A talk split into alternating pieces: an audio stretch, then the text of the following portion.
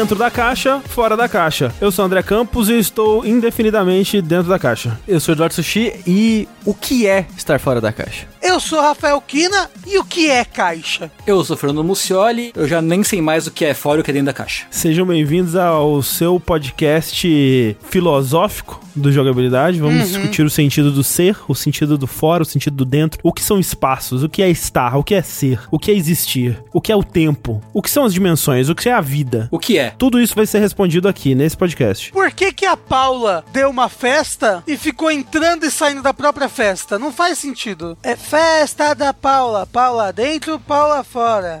festa. Você ouviu essa música? Não. Caralho. E com isso a gente encerra mais um Fora da Caixa. Muito obrigado a todos. Afinal de contas, Rafael Kina respondeu todas as perguntas. Isso, Todas as respostas estavam nessa música. É. E agora a gente não tem mais o que discutir. Pois é. Mas a gente vai, a gente vai agora começar o nosso lado B do Fora da Caixa, onde a gente vai falar de tudo aquilo que não são videogames aqui. Afinal de contas, não só de videogame vive o ser humano, na verdade. Nesse podcast aqui, que assim como todo o conteúdo de jogabilidade é financiado por pessoas como você, que vai lá mês após mês e contribui nas nossas campanhas do Patreon, do Padrinho, do PicPay, ou com o seu sub na Twitch, né? Se você quer aí assistir Punheteiros em Floripa ou The Office, por exemplo, você pode assinar o Amazon Prime, que vai te dar direito ao Twitch Prime, que você faz uma assinatura, todo mês você tem que ir lá e renovar ela manualmente na Twitch, você pode dar o seu Twitch Prime para o jogabilidade, e a gente recebe ali uns 5 dolinha, que hoje em dia é equivalente a um carro Sport 2020, modelo 2020, né? Com teto solar. Isso. Com teto solar, a gente quer comprar pelo menos um pra cada aqui do jogabilidade. Ainda existe carro com teto solar? Que é uma coisa tão anos 90. Existe. Eu acho que existe, mas é realmente é bem anos 90. Olha, eu queria saber se existe um carro que nem o do Noctis, do Final Fantasy XV, assim, porque é muito maneiro, né? O teto, ele vai... E aí ele vai lá e entra no, no porta-malas. Ah, tem, tem. Isso tem. carro assim, sim. Isso É. tem. Isso lembra um Vine ou um vídeo, não sei mais a diferença. O que é um Vine se não um vídeo curto? É, de uma menina que ela tá dentro do carro assim, criança, e aí o pai fala: Ai meu Deus, ele tá te comendo, cuidado! E é o, o teto solar fechando, e ela fica. Ah! Ah! E ela tá muito desesperada achando que o carro tá comendo ela. É muito engraçado. É que nem o vídeo que postaram hoje, alguém fazendo um sombra com a mão, assim, e, Ah. e a sombra indo atrás de uma criança e a criança desesperada de medo. Sim! criança, né? Criança é um bicho. É o bicho, né? Um bicho misterioso. Bicho ser humano. Nesse podcast não vamos falar sobre crianças, quer dizer, a menos que envolva criança em algum dos temas discutidos, eu queria saber quem quer começar contando pra nós o que preencheu sua, sua cabeça no entretenimento que não é videogame. Eu vou contar uma história. Hum. Eu tava um dia preparando o jantar em casa. Hum. E aí eu abri o Twitter. Aí eu não lembro quem que me tagueou exatamente. Se foi o meu amigo Bruno Mudiares. Beijo pro Bruno Mudiares. Hum. Ou pro Lucas LK6. Beijo pro Lucas LK6. Me comentando o seguinte: que um certo reality chamado Soltos em Floripa Hum. seria retirado do Amazon Prime. Por um motivo qualquer. Eita. Falei, caralho, preciso correr pra assistir antes que tire isso do ar. Que eu já queria assistir, ironicamente. Uhum. Aí bateu o FOMO, né? O Fear of Missing Out. Não posso ficar de fora dessa experiência. Abri o aplicativo da Amazon no PS4, que é um aplicativo terrível, inclusive, uma merda de aplicativo. Puta que pariu. Socorro. E aí eu fui assistir. E minha Nossa Senhora, foi uma, uma hora da minha vida, assim, muito selvagem. É que assim, Tengu, o Souls em Floripa, a gente tomou conhecimento dele porque ele começou a passar nos anúncios que toca na Twitch, né? Quando Sim. a gente entra num canal, né? Quando É. toca anúncio no meio da transmissão assim, começou a passar. E aí começou a virar um meme entre as pessoas do chat, a música que toca, né? Que é Sim. Isso que é vida, transando todo dia, um negócio assim. Aham. Aliás, né? Porra, que negócio de mau gosto, né? Essa Não. propaganda. Esse reality show todo, né? Tipo, na Bicho, verdade. caralho. Tá, a gente vai falar sobre isso, mas, mas é, continua, André. Mas aí eu só queria levar em consideração que todo mundo que eu vi falando sobre esse reality show, seja depois de ter visto o trailer, a propaganda, ou assistindo mesmo, falou que é uma coisa, assim, tétrica, revoltosa, né? Aham. Assim, talvez eu, né, seja as pessoas que eu conheça, mas há de se imaginar que talvez ele tenha sido feito buscando essa reação das pessoas. É uma série feita para o hate watch, será? Se pá, cara, se pá. É quase distópico a existência dessa porra, sabe? Cara, mas sa- sabe qual é o problema? que ele é distópico, mas ao mesmo tempo ele é uma janela pra uma realidade que não é a nossa, mas que existe e que é muito comum. Sim. A realidade do homem hétero. Sim, exatamente. Você assistiu, André? Eu assisti o primeiro episódio. Então, pois é, eu também assisti só o primeiro episódio. Então, qual é que é a premissa desse negócio? Ele é uma mistura de. Tinha muito tempo atrás, na Playboy TV, um reality show em que as pessoas iam pra uma mansão e iam se pegar na mansão. É uma mistura disso com Terrace House. Sim. Né, que é aquele reality show japonês, que é um reality que fica entre, né, as pessoas na casa e um painel de comentaristas muito pau no cu. É verdade, né? Ele tem realmente uns paralelos com o Terrace House. É. É o que aconteceria se Terrace House se passasse fora do Japão, realmente, né? Tipo isso. um brasileiro corrompendo o puro Terrace House. É. E aí, qual é a premissa? Eles levam oito pessoas que supostamente são amigos. Eles dizem que são amigos e eles se cumprimentam como amigos, mas eu não sei se todos são amigos. Tipo, É, acho ficou que- confuso pra mim. Ah, ninguém esquece daquela porra, não. É tudo mentira. Eu acho que tem níveis de conhecimento e de Né? amizade ali. É. Enfim, e aí eles vão pra uma puta ultra mansão gigantesca, Natal da Floripa. E é muito engraçado porque o primeiro episódio abre com o painel de comentaristas, falando: Ah, eu não conheço ninguém, só a Pablo Vittar. Os outros eu não faço ideia de quem são. Tem uma dos comentaristas é a Bianca Boca Rosa, que participou do BBB. Ah, sei. Outra é a MC Carol, a funkeira. MC Carol, verdade, verdade, É. verdade. verdade. Aí eu acho que tem mais dois caras ou três caras? Três caras. Os três caras eu não sei quem são, nenhum dos três. Também não faço ideia. Eles falam, ai, gente, vocês foram pra Floripa? Existe ir pra Floripa sem pegar ninguém? Hahaha. Quem que você não pegou em Floripa? Tipo, sabe? Aham. Tipo, eu não sei nem descrever o quão básico, tipo, sem graça é a conversa que eles têm de exposição do conceito que é, supostamente, existe essa mitologia no resto do Brasil de que Florianópolis é o lugar mais lindo do mundo e que lá todo mundo é muito bonito. Indo pra Florianópolis, você automaticamente vai transar com alguém. É porque eu não sei se você sabe, Tengu. Ah. Quando um lugar é bonito, automaticamente brotam seres humanos bonitos do lugar, entendeu? É. Isso. Essa mitologia era conhecida por vocês? Eu não sabia fazer Pra mim ideia. era. nunca ouvi Pra mim falar. era. Aonde é Florianópolis? Santa Catarina. No sul. Tem um lugar em Espírito Santo que o pessoal de São Paulo vai fazer formatura, tipo, no terceiro ano do colegial pra transar. Todo mundo vai, ah, sabe, como é que é? Tengu, você deve saber. Onde que você foi pra transar na sua formatura, Tengu? É, Cara, na minha época a galera ia pra Porto Seguro. é isso? Porto Seguro é Bahia. A viagem do terceirão era Porto Seguro. Não, Porto Seguro é na Bahia? É, ué. É. Acho que Não, é. onde é? É, Calma. Porto Seguro é Nordeste. Se não for Bahia, É Bahia. eu te garanto que é Nordeste, mas eu tenho certeza que é Bahia. O Enfim, negócio é, eu nunca ouvi essa lenda eu de Floripa. É. eu tinha ouvido já na minha adolescência. Mas enfim, abre com essa exposição de que Florianópolis é um lugar pra transar. Uhum. E aí vai pra casa, corta pra tal da mansão, em que muita gente heterotop. Sempre que eu penso em reality, eu penso em MMO primeiro. reality, acho que é comum isso, né? Tipo, quando você começa o reality, o início é pessoas chegando uma de cada vez na casa É, sim, sim. pra conhecer o ambiente, não sei o que, papapá. E pra você ir conhecendo cada um dos participantes, né? Tipo, É, exato. De pouquinho tipo, em é, pouquinho. Né? Exposição de personagem. Isso. É bom porque assim, as pessoas vão chegando e você vai odiando todas em sequência, assim. É impressionante. Elas são todas muito odiáveis. Ô, nossa, eu- inclusive, Tengu, eu vou te corrigir que você deu uma informação incorreta. Agora eu vou ter Ah, que te corrigir. desculpa, perdão. Que não são seis pessoas, são duas pessoas, um homem e uma mulher. Ah. E a edição faz truques pra parecer que são seis, porque são a mesma É pessoa espelho, é tudo espelho. É. multiplicado por três, Peraí, assim. no total são, são seis pessoas aí na casa? Eu não é isso? sei qual é o número, mas o que eu tô querendo dizer é que todas elas são a mesma pessoa, Tengu. É, então, pois é. Mas nós vamos chegar nesse aspecto. Eu quero muito falar sobre isso. E aí, tipo assim, todo mundo que chega é tipo, é o figurino heterotop, né? Todo mundo muito tatuado, muito bronzeado, né? Aquele cabelinho que é cortado, ou é cortado do lado, assim, Uhum. ou é todo desgrenhado, de um jeito muito milimetricamente planejado. Eles estão com roupa? Então, Mas basta, tipo, uns três minutos pro primeiro tirar a camisa. O hétero top, ele não consegue com a camiseta, dá alergia Isso. Por isso é, É. heterotop, né? Porque ele tira o top. É. Top. tem muita gente com o quê? Regata, tank top. Uhum. E aí, assim, a partir do momento que chega a segunda pessoa e nas pessoas subsequentes, todas elas se cumprimentam gritando muito alto. Elas vêm, correm, se abraçam, pulam e gritam muito alto. Ah, amiga, você tá aqui, uh! Sabe? É muito irritante. É extremamente irritante. Vai ver que eles são fãs do Xbox. Vai ver isso. E assim, vale dizer que um homem e uma mulher, assim, no primeiro contato deles ali, já rola um beijo, É. o que eu fiquei meio assim chocado, mas esse é o nível da parada. E esse tom aí das pessoas gritando é o tom que é mantido, né? É impressionante. É- são pessoas que vivem daquele jeito. É incrível. Ou pelo menos que a vida delas que é mostrada no reality show é daquele jeito. É tipo, eles chegam, se cumprimentam, alguns começam a se esfregar já, Uhum. alguns se beijam, a maioria já se esfrega ali naquele momento, e assim, Sim. eles chegam, eu acho que é tipo fim da tarde, começo da noite, eu acho, e aí eles dali vão pra uma balada. Já, tipo, o cara chegou, galera! Uh, tem uma boa notícia, galera! Consegui um camarote, meu, na balada não sei o quê. É muito da hora, meu. Camarote, meu. Vamos É muito lá, da hora, galera. meu. Puta balada, meu. Puta vibe gostosa, meu. e aí, eles. E aí, e aí as pessoas chegam uma porta. Ah! E a Sim, responde. é. "Uh!" É exatamente Ué, assim. Você assistiu? Então, Cara, e aí tem uma tomada da balada, que é tipo um puta lugar enorme e tal, tá tendo um show, sei lá do que. Parece um lugar infernal, parece assim, Parece torturante.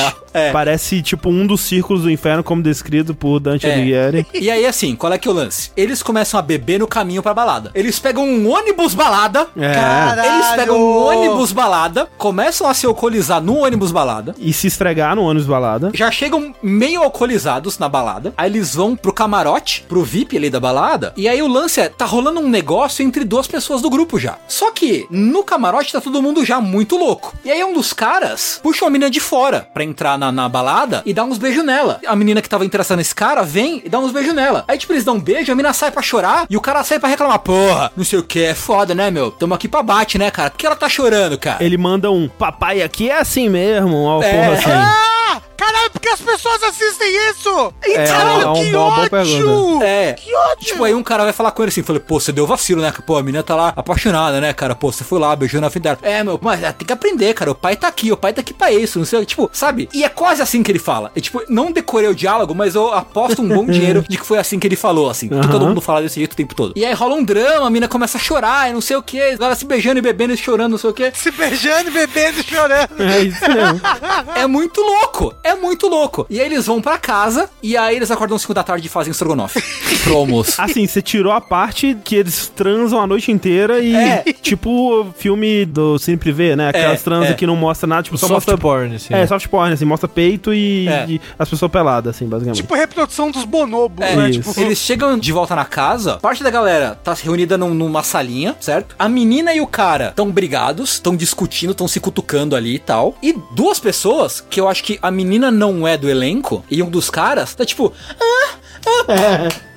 o som dá pra ouvir altaço, os caras gemendo de transar, tá ligado? gemendo de transar. E aí, um deles sobe e eles estão transando dentro do box, tomando banho. Dá pra ver só a silhueta por trás do vidro e tal, né? Não é super explícito naquele momento. Os caras falavam, pô, você é foda, hein, hahaha. Já tá indo transando no abate, né, hahaha. É isso aí, meu irmão. Ele manda um tira esse piruzão daqui, hahaha. Ou qualquer porra assim. É. Aí eles acordam 5 da tarde e vão fazer estrogonofe. E aí, Tengu, Ah. começa tudo de novo. E quando começou tudo de novo, eu falei, eu não aguento isso. eu acho que eu não sou humanamente capaz de assistir eles indo para outra balada. É. Isso é muito torturante, isso é muito doloroso. Sim. Mas aí eu assisti o episódio até o final, ainda assim. Então e são me duas arrependi. baladas no primeiro No episódio. primeiro episódio são duas baladas. São duas baladas, acho que três cenas de sexo ou quatro. Ah, tem algumas. E, e, assim, às, vezes é, constrói pra cena de sexo, né? Às vezes mostra os, os dois entrando no, no quarto, assim e tal. Tem um quarto que é tipo o quarto do sexo, que é tipo um quarto de motel, assim. É uma É. coisa meio super brega. Ele é comicamente o quarto do sexo. Isso, é. Cheio de pintos e vaginas. Porque ele é todo vermelho, preto. É o Shadow. É, é isso, ele é o É Shadow o the quarto Hedgehog. do Shadow. Isso. Ele é comicamente o quarto do sexo. E aí tem, acho que quatro transas e uma briga. E ao mesmo tempo da É transa. durante o sexo. Não, mas é um papo muito louco. São duas pessoas brigando e ninguém fala nada com sentido. Tipo, dá nervoso, sabe? Porque, tipo, é o cara que pegou a menina no começo, a menina que tava gostando dele, eles começam a discutir, ah, porque você é louca, não porque você é louco. Tipo, nenhum deles tá falando nada. Dá muito nervoso. Mas é, essas pessoas só sabem se comunicar com o peru. E eu fico puto com todo mundo, porque, tipo assim, o cara é um incrível de um babaca, um completo asno, que eu, meu Deus, se eu tivesse que interagir com uma pessoa assim por cinco minutos, eu preferia morrer. E a mulher triste, chorando, porque ela foi pra porra do reality show que chama Punheteiros em Floripa. o cara ficou com outra pessoa e ela tá chorando, filho da puta. É, tem toda uma discussão. Ah, amiga, não vim aqui pra me apaixonar, né? Aí a outra fala, não, não, porque eu venho e eu me apaixono, não tem jeito. Tipo, tem todo um drama, uma subplot sobre o certo é vir pra Floripa, né? O local de abate do homem e da mulher moderna. Pra transar ou pra se apaixonar? E isso vira um tópico de discussão no painel de comentaristas. Ah, não! Ainda tem um painel de comentaristas ainda. É. E é divisivo, né? Eles falam, ah, porque não, porque tem que ir, tem que transar mesmo, tem que pegar todo mundo. A outra, não, pô, mas se apaixonar é foda, não sei o quê. E aí eles dão umas lacradas ainda, não, porque a mulher pode tudo, yes. Isso, é. Meu pau, é. Agora olha esse menguês aqui no peito da mulher. Isso, Uau! Tem uma discussão no, no painel de comentaristas que eu não sei onde que ela começa, não lembro. Mas, tipo, porque uma das meninas tava passando mal e um dos caras foi cuidar dela, né? Isso, isso. Mas claramente com segundas intenções. Ele claramente tava ali porque ele queria comer ela 15 minutos depois. Sim. E aí, tipo, ah, gente, um dos caras fala, porra, mas vocês nunca foram cuidar de uma menina sem vontade de transar? Ah, não, não, não. Das pessoas comentando, tá ligado?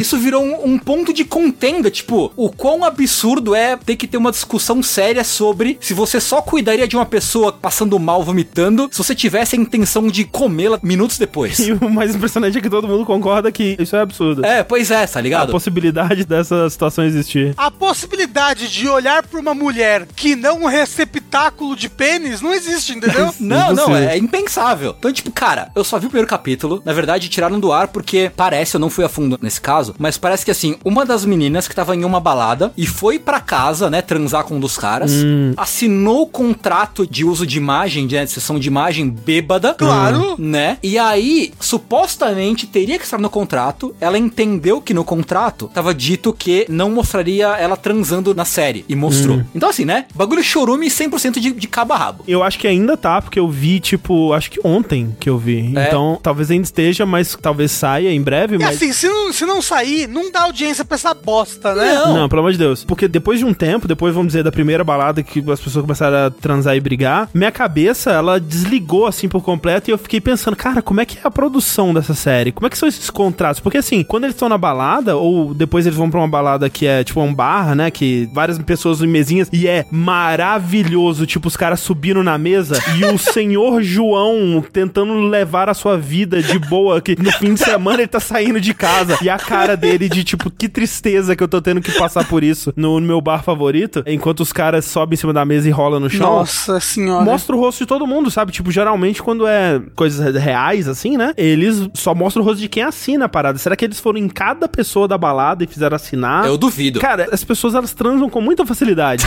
em frente de uma câmera. Sabe, eu fico pensando como é que foi A seleção. a seleção e, tipo, pra encontrar essas pessoas que estavam tão dispostas a, a isso. Eles foram em qualquer balada, acharam seis héteros tops e pronto. Isso. Aliás, acharam um hétero top, clonaram ele cinco vezes. Isso, exatamente, que é o que foi, foi feito isso. Eu fui olhar depois a lista de episódios, né? E é sempre tipo, um episódio, episódio, e aí um meio episódio só com comentários sobre o episódio anterior. Nossa. Que eu achei bem esquisito, Aham. enquanto formato, assim. E eu fiquei pensando depois que acabou o, o primeiro episódio e tal, tipo, cara, tirando o fato de que isso, tipo, é uma janela pro poço, pro abismo da civilização, de modo geral, cara, é muito bosta isso enquanto produto reality show, porque o André me corrija se eu tiver errado, porque eu não sou um grande consumidor de reality, mas um dos atrativos de você ver um reality é você ver, tipo, personagens diferentes interagindo, né? É. O storytelling e tal, O né? choque de personalidades diferentes, né? É. Né? Tipo, você vê, sei lá, no Big Brother tem o Babu, tem a Manu Gavassi, o hippie loiro lá, não sei o quê. Daniel. Beleza, tá ligado? Tem a galera escrota, mas, tipo, faz parte da história, né? Você vê a interação entre pessoas de backgrounds e, e coisas diferentes. No Punheteiros, é todo mundo igual. Tem a intenção do Punheteiros é gerar material para punheteiros. Mas será? Porque é muito rapidinho Não. a cena de sexo, sabe? Não, não foca nela. E o que eu tava dizendo é, tipo, às vezes tem essa construção pra cena de sexo, às vezes tem uns caras conversando, corta, e aí tá, tipo, a mulher de quatro, o cara atrás dela, assim, transando na fúria, assim, aí fica nisso por, tipo, dois segundos e acabou. É tipo, eita porra, eu não tava preparado pra isso. Realmente, pra quem que é isso? Porque como reality show, se você tirar essa parte da, da tristeza e depressão, é muito chato. É, então. Não tem atrativo nenhum. Porque, assim, pra mim, o reality show, o que me atrai num reality show é muito da parte estratégica, né? Da competição. Muitos deles têm a ver com ou disputa de habilidade, ou disputa de, né, de estratégia, de, de personalidades mesmo, de fazer amizades e conseguir fazer, formar grupos, né, e tal, pra permanecer lá. E esse não tem nada. Ele é realmente como o Terrace House, que é só você ver a vida dessas pessoas, só que são pessoas absolutamente detestáveis. Eu acho que pessoas que se enxergam nessas pessoas, eu acho que é o público, talvez. E, tipo, e não é que elas são só detestáveis, elas são todas detestáveis do mesmo jeito. Exato. é. Tipo, não, é- não- não tem nem níveis de detestabilidade pra elas brigarem entre si É. e saber quem é a mais detestável no final, sabe? Se fosse tipo um hétero top, um nazista, entendeu? Isso, Vários exato. detestáveis É, diferentes. mas isso num nível que, assim, quando começava a rolar briga por quem ia ficar com quem e ciúme de quem com quem e tal, eu não conseguia acompanhar. Porque, tipo, pra mim são todos a mesma pessoa. É. Eu não conseguia identificar personagens, assim. Tudo bem que é o primeiro episódio, né? E no começo você sempre confunde, mas eu não conseguia identificar ninguém, não consegui individualizar nenhuma daquelas pessoas. Pra mim era uma amálgama, pra mim era o blob do Inside, sabe assim? Rolando e transando pela sala de estar. Eu acho que é isso. Dito isso, aparentemente o estrogonofe que eles fizeram parecia gostoso, assim. Eu, eu comeria aquele estrogonofe. E ele comeria você, tem gosto. A coisa mais impressionante pra mim foi isso. Foi ver que esses caras, eles aparentemente cozinham, né? E fizeram um churrasquinho depois lá. É verdade. o hétero top, ele tem que saber fazer churrasco, senão os outros É, é héteros verdade. tops julgam ele. Come o cu dele. Isso. Por isso que eu nunca aprendi a fazer churrasco. É isso. Punheteiros em Floripa. Não assista.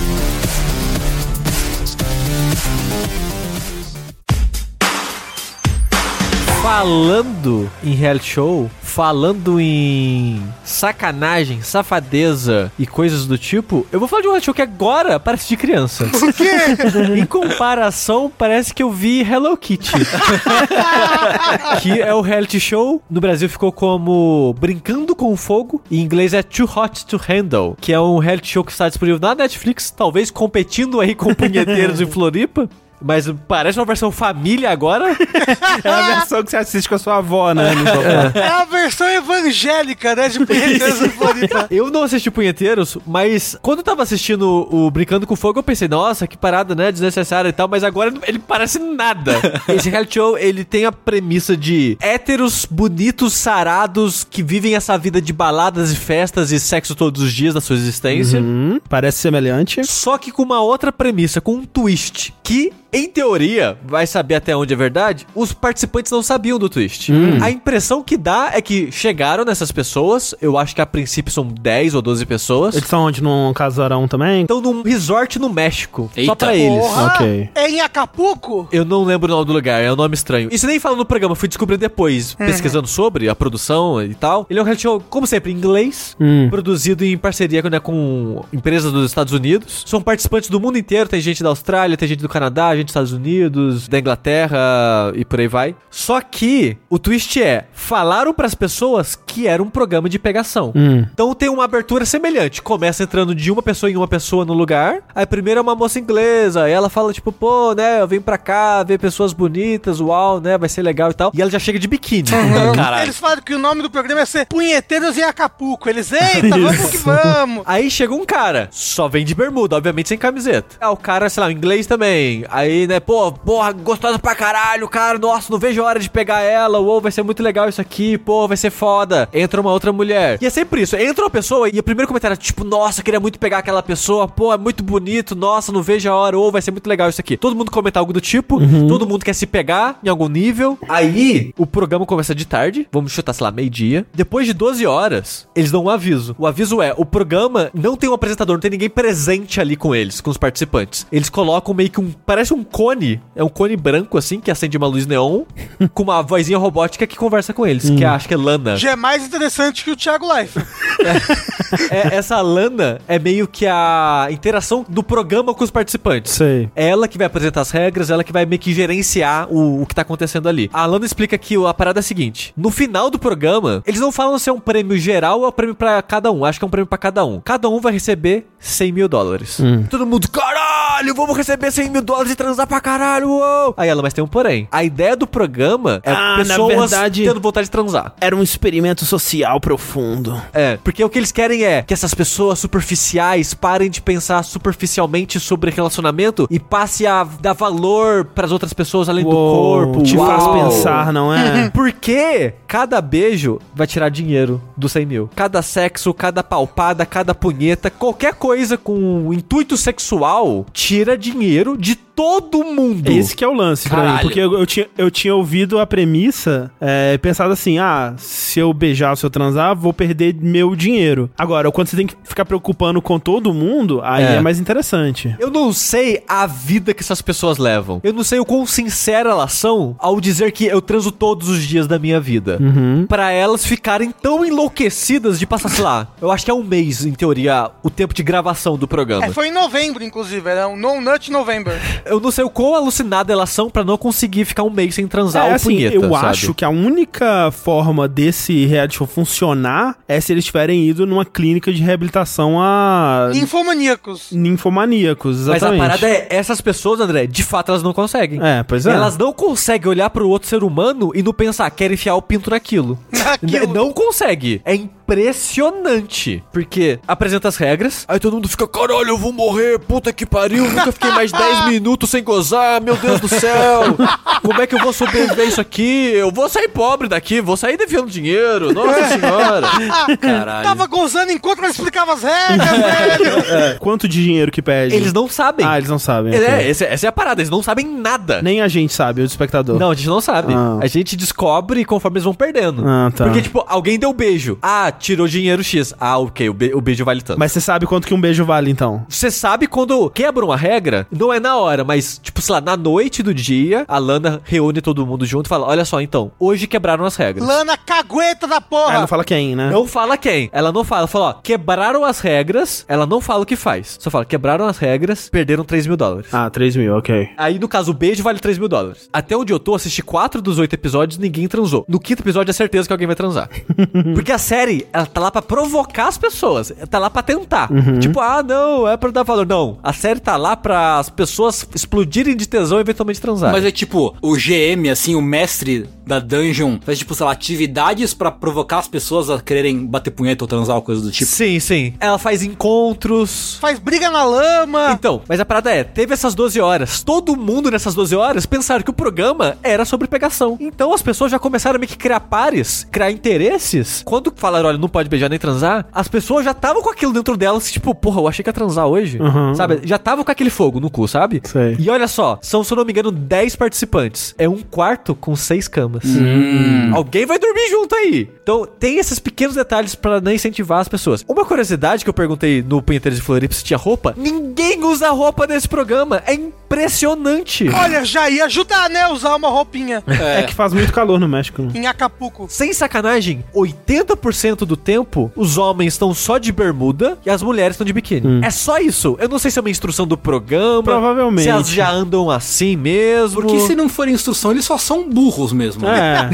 É, é. É só burrice. Uma coisa que eu não falei, eu odeio todas as pessoas. acho, Ok, que, acho que eu não ok. precisava dizer isso. Eu odeio todas essas pessoas, mas essas pessoas, em comparação com as pessoas que vocês falaram, dos punheteiros, são muito mais socializáveis. Hum. Porque elas parecem muito mais seres humanos. eu tenho a impressão que venderam uma ideia pra eles, então já chegaram com Sei, sede, sabe? sei. Conforme vai passando os dias, você vai vendo que o pessoal é mais de boa. Tem aquela, caralho, porra, né? Uhum. É uma pessoa muito bonita, eu tenho interesse nela, quero transar. O que faz mais sentido do que só, tipo, encontrei uma pessoa na minha vida, vou transar e vou embora, sabe? Você sabe o que seria interessante? Se as 10 pessoas fossem bissexuais, que aí ia ser Nossa. uma loucura. assim. É, seria mais legal mesmo. Ai, a prova de hoje é comer sanduíche aqui. Todo mundo, ah, de boa, comer sanduíche. Aí depois fala, tinha Viagra no sanduíche. Porra, fudeu. Tinha Isso. catuaba no sanduíche, Tinha né? catuaba.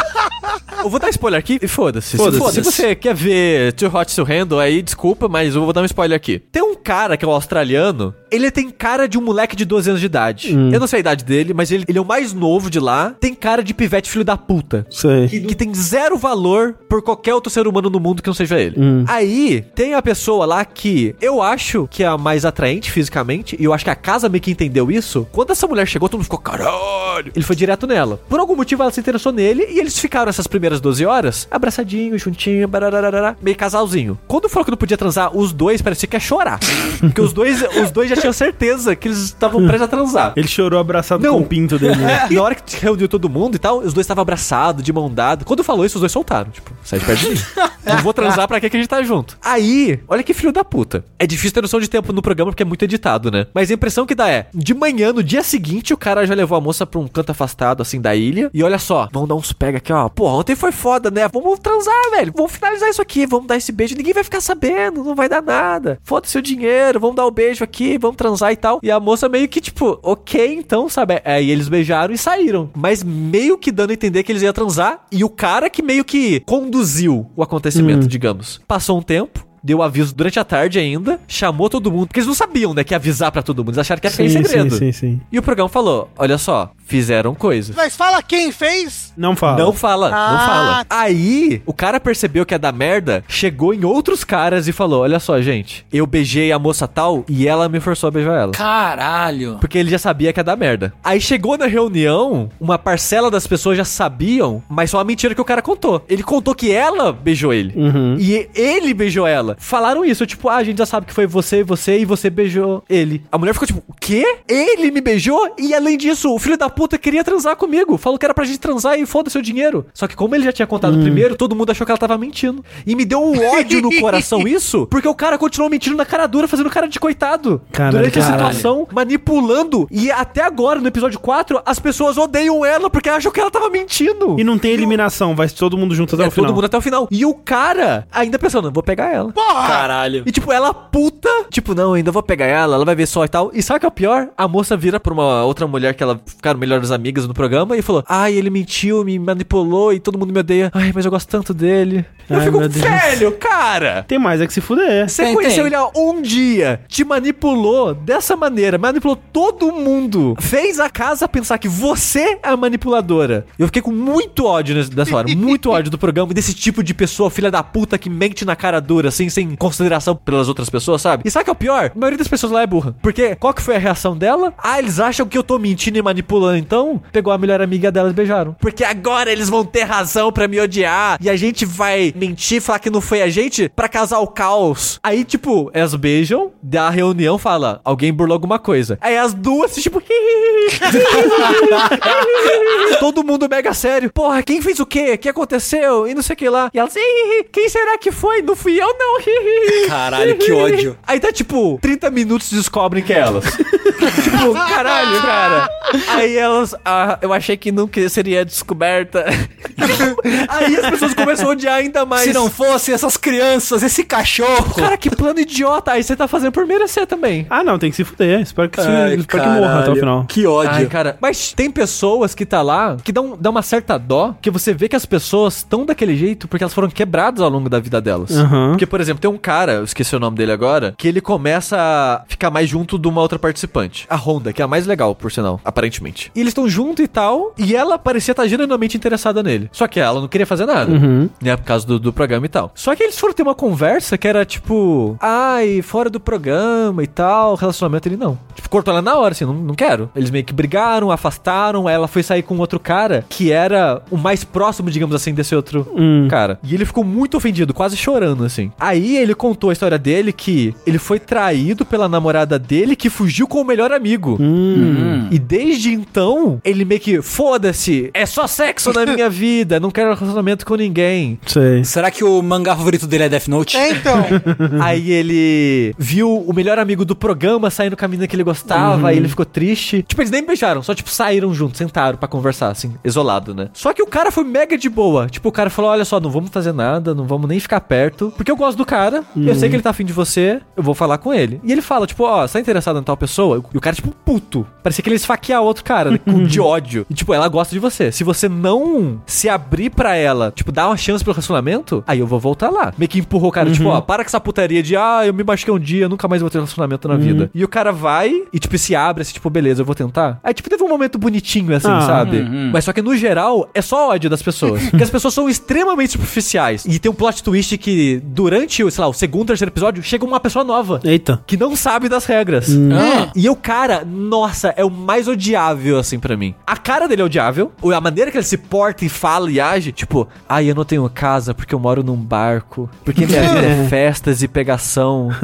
E eu transo todos os dias. A última vez que eu transei foi no hotel antes de vir pra cá agora. Socorro. E, tipo, nem um cara bonito. E é muito louco, porque assim que ele aparece. É que ele tem dinheiro, Sushi. Uma das mulheres, na hora, só falta cair de quatro. Tipo, meu Deus, que cara incrível. Aí falam isso pra ele de, ah, não pode transar, cara. Porque ele já chega lá, tipo, esfregando a mãozinha, assim, sabe? Olhando pras pessoas, esfregando a mão, batendo assim, tipo, hehehe, quem vai ser primeiro? Aí o pessoal vê a cara dele de tarado e fala, ô, você não sabe das regras, né? Ele, não, então não pode fazer isso, não pode fazer aquilo ali. Porra. Mas ele tem aquela parada de entrevista das pessoas Aham. entre os acontecimentos, Sim, né? sim. Aí corta pra ele numa salinha fechada, ele, caguei pra dinheiro, foda-se, vou comer todo mundo aqui.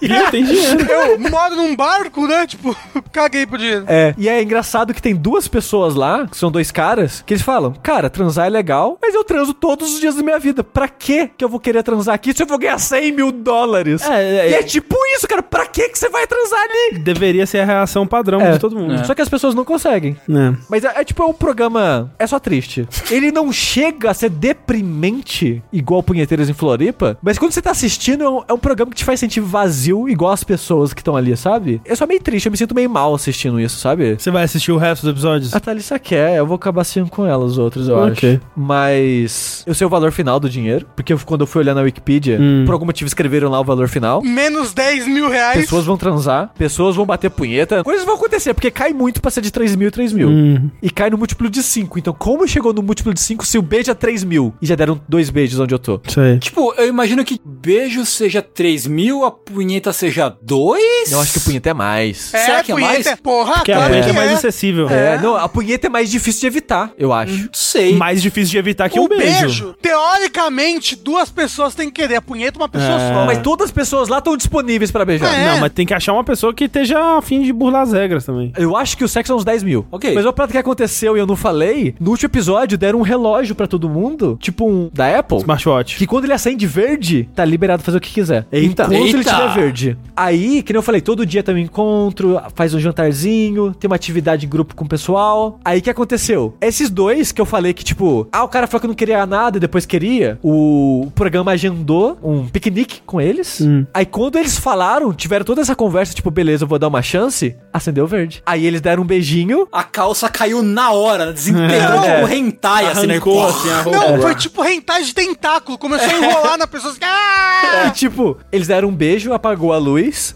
Quando eles voltaram de noite pra encontrar todo mundo, teve a reuniãozinha e falaram: Olha, como vocês estão aparentando ter um relacionamento genuíno, a gente vai liberar o quarto secreto, o quarto VIP pra Eita vocês. porra. Aí termina o episódio com eles olhando pro quarto VIP, ele deitando na cama, ela subindo em cima dele e ele enfiando as duas mãos na bunda dela. E acabou o episódio. Tipo, obviamente vão transar ali. Obviamente vão Ué, transar. mas eles não podem transar no quarto proibido? Não. Ah, então que sacanagem, porra. É, pra é pra provocar eles. Quando o Sushi falou, eu falei, ok, como eles mostraram, né, um sentimento genuíno, assim, eles vão poder transar uma vez, tá ligado? Mas não, então, é, tipo, é só pra fuder mais ainda. É, É tipo, só pra provocar. já que vocês estão demonstrando um sentimento genuíno, se fode aí então Vamos mais. punir, né? Vamos a- punir o seu sentimento bonito. Caralho. É, e eles avisam isso, ó, tipo, ó, vocês vão estar o quarto sozinhos, só vocês dois, mas as regras ainda valem. Caralho. E eles não podem recusar o quarto? Podem, Ah, mano. ok, eles podiam, então tá. Pode, mas então, eles quiserem ir pro então, quarto. Então aí tudo bem. E tipo, transar, transar, não tem, não tem como. Transar. Mas esse programa, em comparação com o P3 e Floripa, que mostra a cena de sexo e tem esses negócios tudo, parece um programa de pra criança de 12 anos de idade. Pelo amor de Deus, você viu a cena lá do Pinheiros de Floripa? Eu vi só uma foto. Que é o moço da câmera. Não me filma que eu vou broxar, hein? Mas essa daí é leve até. até Essa daí não tava mostrando nada. Meu Deus do céu! Nossa senhora! Esse foi o bloco Reality Shows Nojentos. É. Antes de ir para um outro bloco, eu só queria falar rapidinho de duas coisas que eu vi que não vão dar bloco completo. Eu só queria falar por alto aqui. Uma delas é Community, que eu tenho continuado assistindo. Estou na quarta temporada, que eu acho que é aceita por todos que é a pior, que é sem o criador. Que é que não tem o Dan Harmon, né? É, que é, né? Mas eu queria comentar também que eu, eu dei uma brochada com o Community depois que eu descobri que o, o criador é filho da puta. Sim. Eu não fazia ideia, só sabia meio que o nome dele assim, mas eu não acompanhava, né? A carreira do cara nem nada do tipo. Depois que eu fui ver entrevistas e mesa redonda e coisa do tipo, eu fiquei, esse cara é meio escroto, né? Que tipo de escroto ele é? Ele fala o que pensa, Sushi. Ele não tem papas na língua. Politicamente correto, você tá matando o humor. Exato, Isso, é, é, é esse cara bem mesmo. isso. É. É. bem isso, Rafa. Que preguicinha. E ele mesmo assumiu, porque parece que teve problemas de assédio sexual. Ele não chegou a estuprar ninguém no set, mas ele assediava, acho que uma assistente, uma coisa assim. Ele se desculpou no podcast e tudo, na época É, foi mal. Eu não vi o podcast, mas eu vi ele meio que num. Em algum lugar que ele tava no palco, eu não sei qual que era a situação. E ele tava falando sobre isso, ele tipo, ah, né, eu, eu era muito escroto, eu só via a mulher como um objeto de sexo, e pra mim mulher não era nem um ser humano. E ele falando isso abertamente, sabe? Eu, caralho, velho, que lixo. E é difícil desvincular agora pra mim a série da pessoa que ele é, sabe? Sim. eu não sei se rolou alguma coisa depois disso, mas quando eu vi essa, essa desculpa dele, pelo menos eu achei ela bem sincera e bem aberta, assim. É uma desculpa como você deve fazer, assim, que é demonstrar que você entende que o que você fez é errado, demonstrar que você tá disposto a mudar, que você entende o problema que você causou, o mal que você causou, as pessoas que você causou, se desculpar de verdade, né? Não, não ficar tipo, ah, desculpa se alguém se ofendeu aí, né? Uhum. E tentar melhorar a partir dali. Aí realmente eu não sei se ele fez outra coisa, né? Se ele melhorou de fato a partir É. dali, eu não sei dizer. Mas quando eu vi esse pedido de desculpa, ele me pareceu bem genuíno e bem feito, assim, sabe? Tipo, me passou credibilidade, pelo menos. O negócio é que ele continua sendo uma pessoa que aparentemente é hum, levemente racista e homofóbica, sabe? Levemente não existe, né? É, eu, eu tô sendo irônico aqui. Ah, tá. Porque eu tava vendo uma mesa redonda do final do ano passado, que era meio que aniversário de 10 anos de community, uma parada assim. Hum. Tava a atriz que faz a Shirley, que é uma atriz negra. O entrevistador teve uma hora que falou, tipo, ah, teve uma cena naquele episódio que né, foi cortada, né? Como é que é isso e tal? E parece que era uma cena que a personagem dela ia se vingar de uma outra personagem, uma professora da, da faculdade, abrindo uma gaveta da mesa dela e cagando na mesa. Parece uma boa cena. E ela falou: Eu sou a única mulher negra no programa, não posso fazer Ah, isso. faz sentido. Posso me rebaixar a isso? Que tipo de mensagem é essa que você vai passar? E ela foi falar com o produtor, o produtor riu na cara dela, e ela descrevendo isso na mesa redonda, sabe? Ah, o produtor achou engraçado e tal. E ela foi lá e foi falar com o Dan Harmon, que tipo, pô, cara, não, não rola, não dá pra fazer isso. No final eles mudaram, não tem essa cena no programa, ela coloca a mangueira de água né, na gaveta. A reação do Dan Harmon, eu acho que é até pior do que ele ter tido essa ideia há 10 anos atrás, porque a reação dele foi, tipo, é, eu devia ter ouvido você. Porque hoje em dia, quando uma mulher negra vai falar comigo, opa, a mulher negra vai falar, tem que ouvir. Tipo, a maneira que ele falou isso deu a entender que, tipo, você não aprendeu nada, sabe? Você só tá fazendo isso porque vai dar algum problema, sei lá, que as pessoas vão cobrar algo de você, não porque você acha que tá errado de fazer isso, sabe? E, tipo, ao longo das conversas nessas situações vai ficar meio. "Ah". Começou a fazer mais sentido as piadas homofóbicas e racistas do programa, porque, tipo, eu nunca senti que elas eram uma piada com o racista. Era só uma piada homofóbica e ponto. É uma piada racista e pronto. Que eu tentava reprimir porque tinha outras coisas na série que eu gostava. Só que agora, como eu vejo de onde ela vem, eu só me sinto mal, sabe?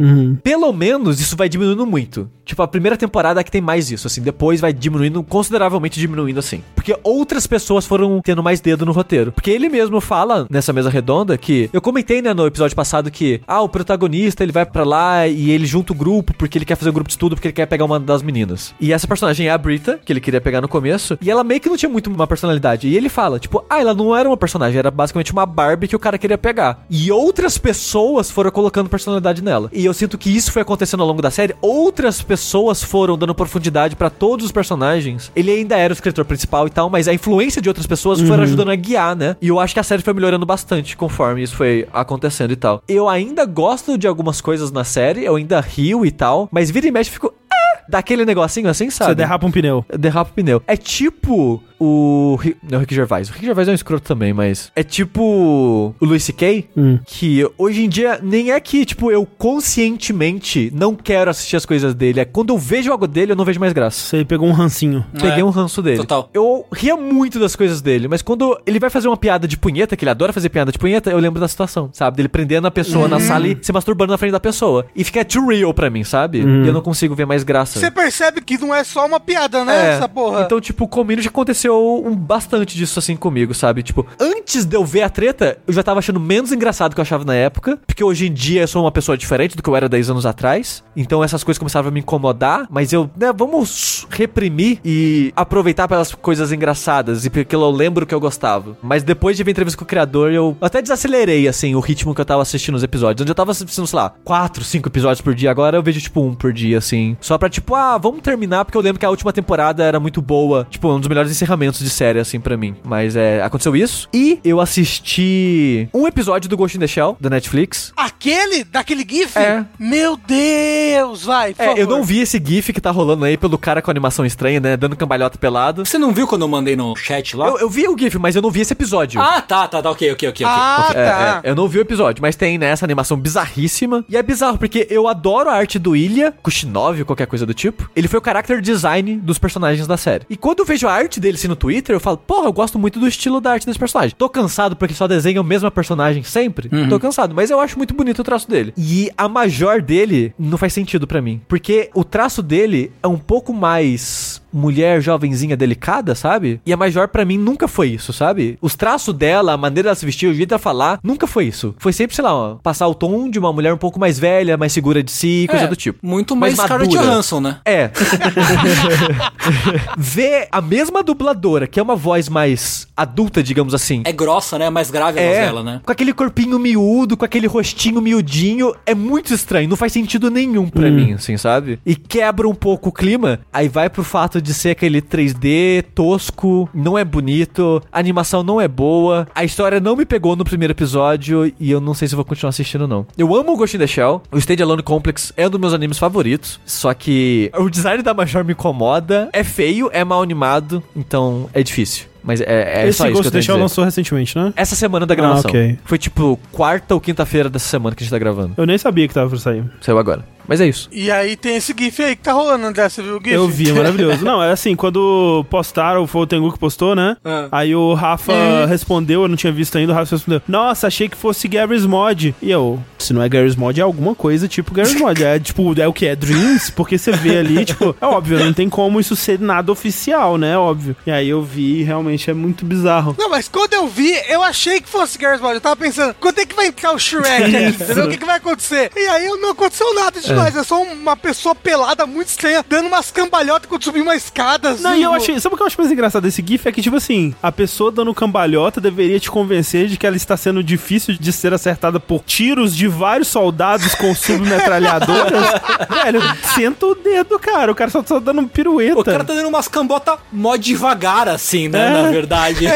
Mas é engraçado, eu acho que esse personagem, eu vi as outras pessoas comentando no tweet que tinha esse GIF, né? O personagem que tá pelado no cambalhota é a cara do Ilha, do character design. É ele, é idêntico, o mesmo penteado, o mesmo óculos, o mesmo tudo. É muito engraçado isso. Incrível. Mas é. ver que é um tipo de fetiche. É, Pois é. Sempre quis dar pirueta.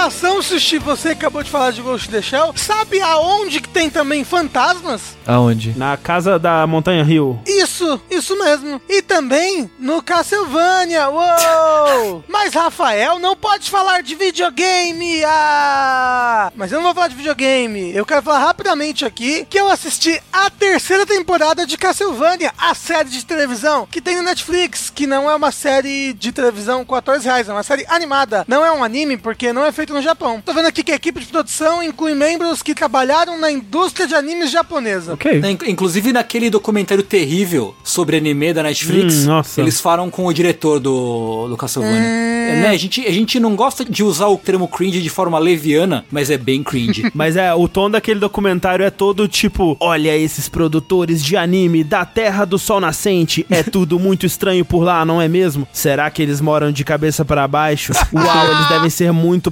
pervertidos para criar umas coisas dessa. Vamos ver como funciona a mente de um criador de animes. Essa mídia tão revolucionária e jovem. Edição louca assim, piscando. Aonde eu compro calcinha aqui? Cadê a Isso. máquina de calcinha? É isso, é, esse é o E aí documentário. eles olham pro lado e realmente tem uma máquina de calcinha. Isso, aí É. créditos acaba, é esse o documentário. Isso. Mas eu quero falar da terceira temporada de Castlevania, que eu vi recentemente, por recentemente entenda. Já faz uns 20 dias já que eu vi esse negócio, eu já esqueci muita coisa que eu queria falar. Rafa, só tenho uma pergunta pra você. Oi. O que você achou da cena de sexo? Perfeita. Você viu, Sushi? Vi. Eu vi só ela. Ah, não, não, não, não, não. eu só vi ela acontecendo, não vi a construção dela nem nada. Não, então, porque na verdade, cada episódio tem tipo uns 23, 25 minutos. Teve um grande bafafá, porque nessa temporada tem uma cena de sexo.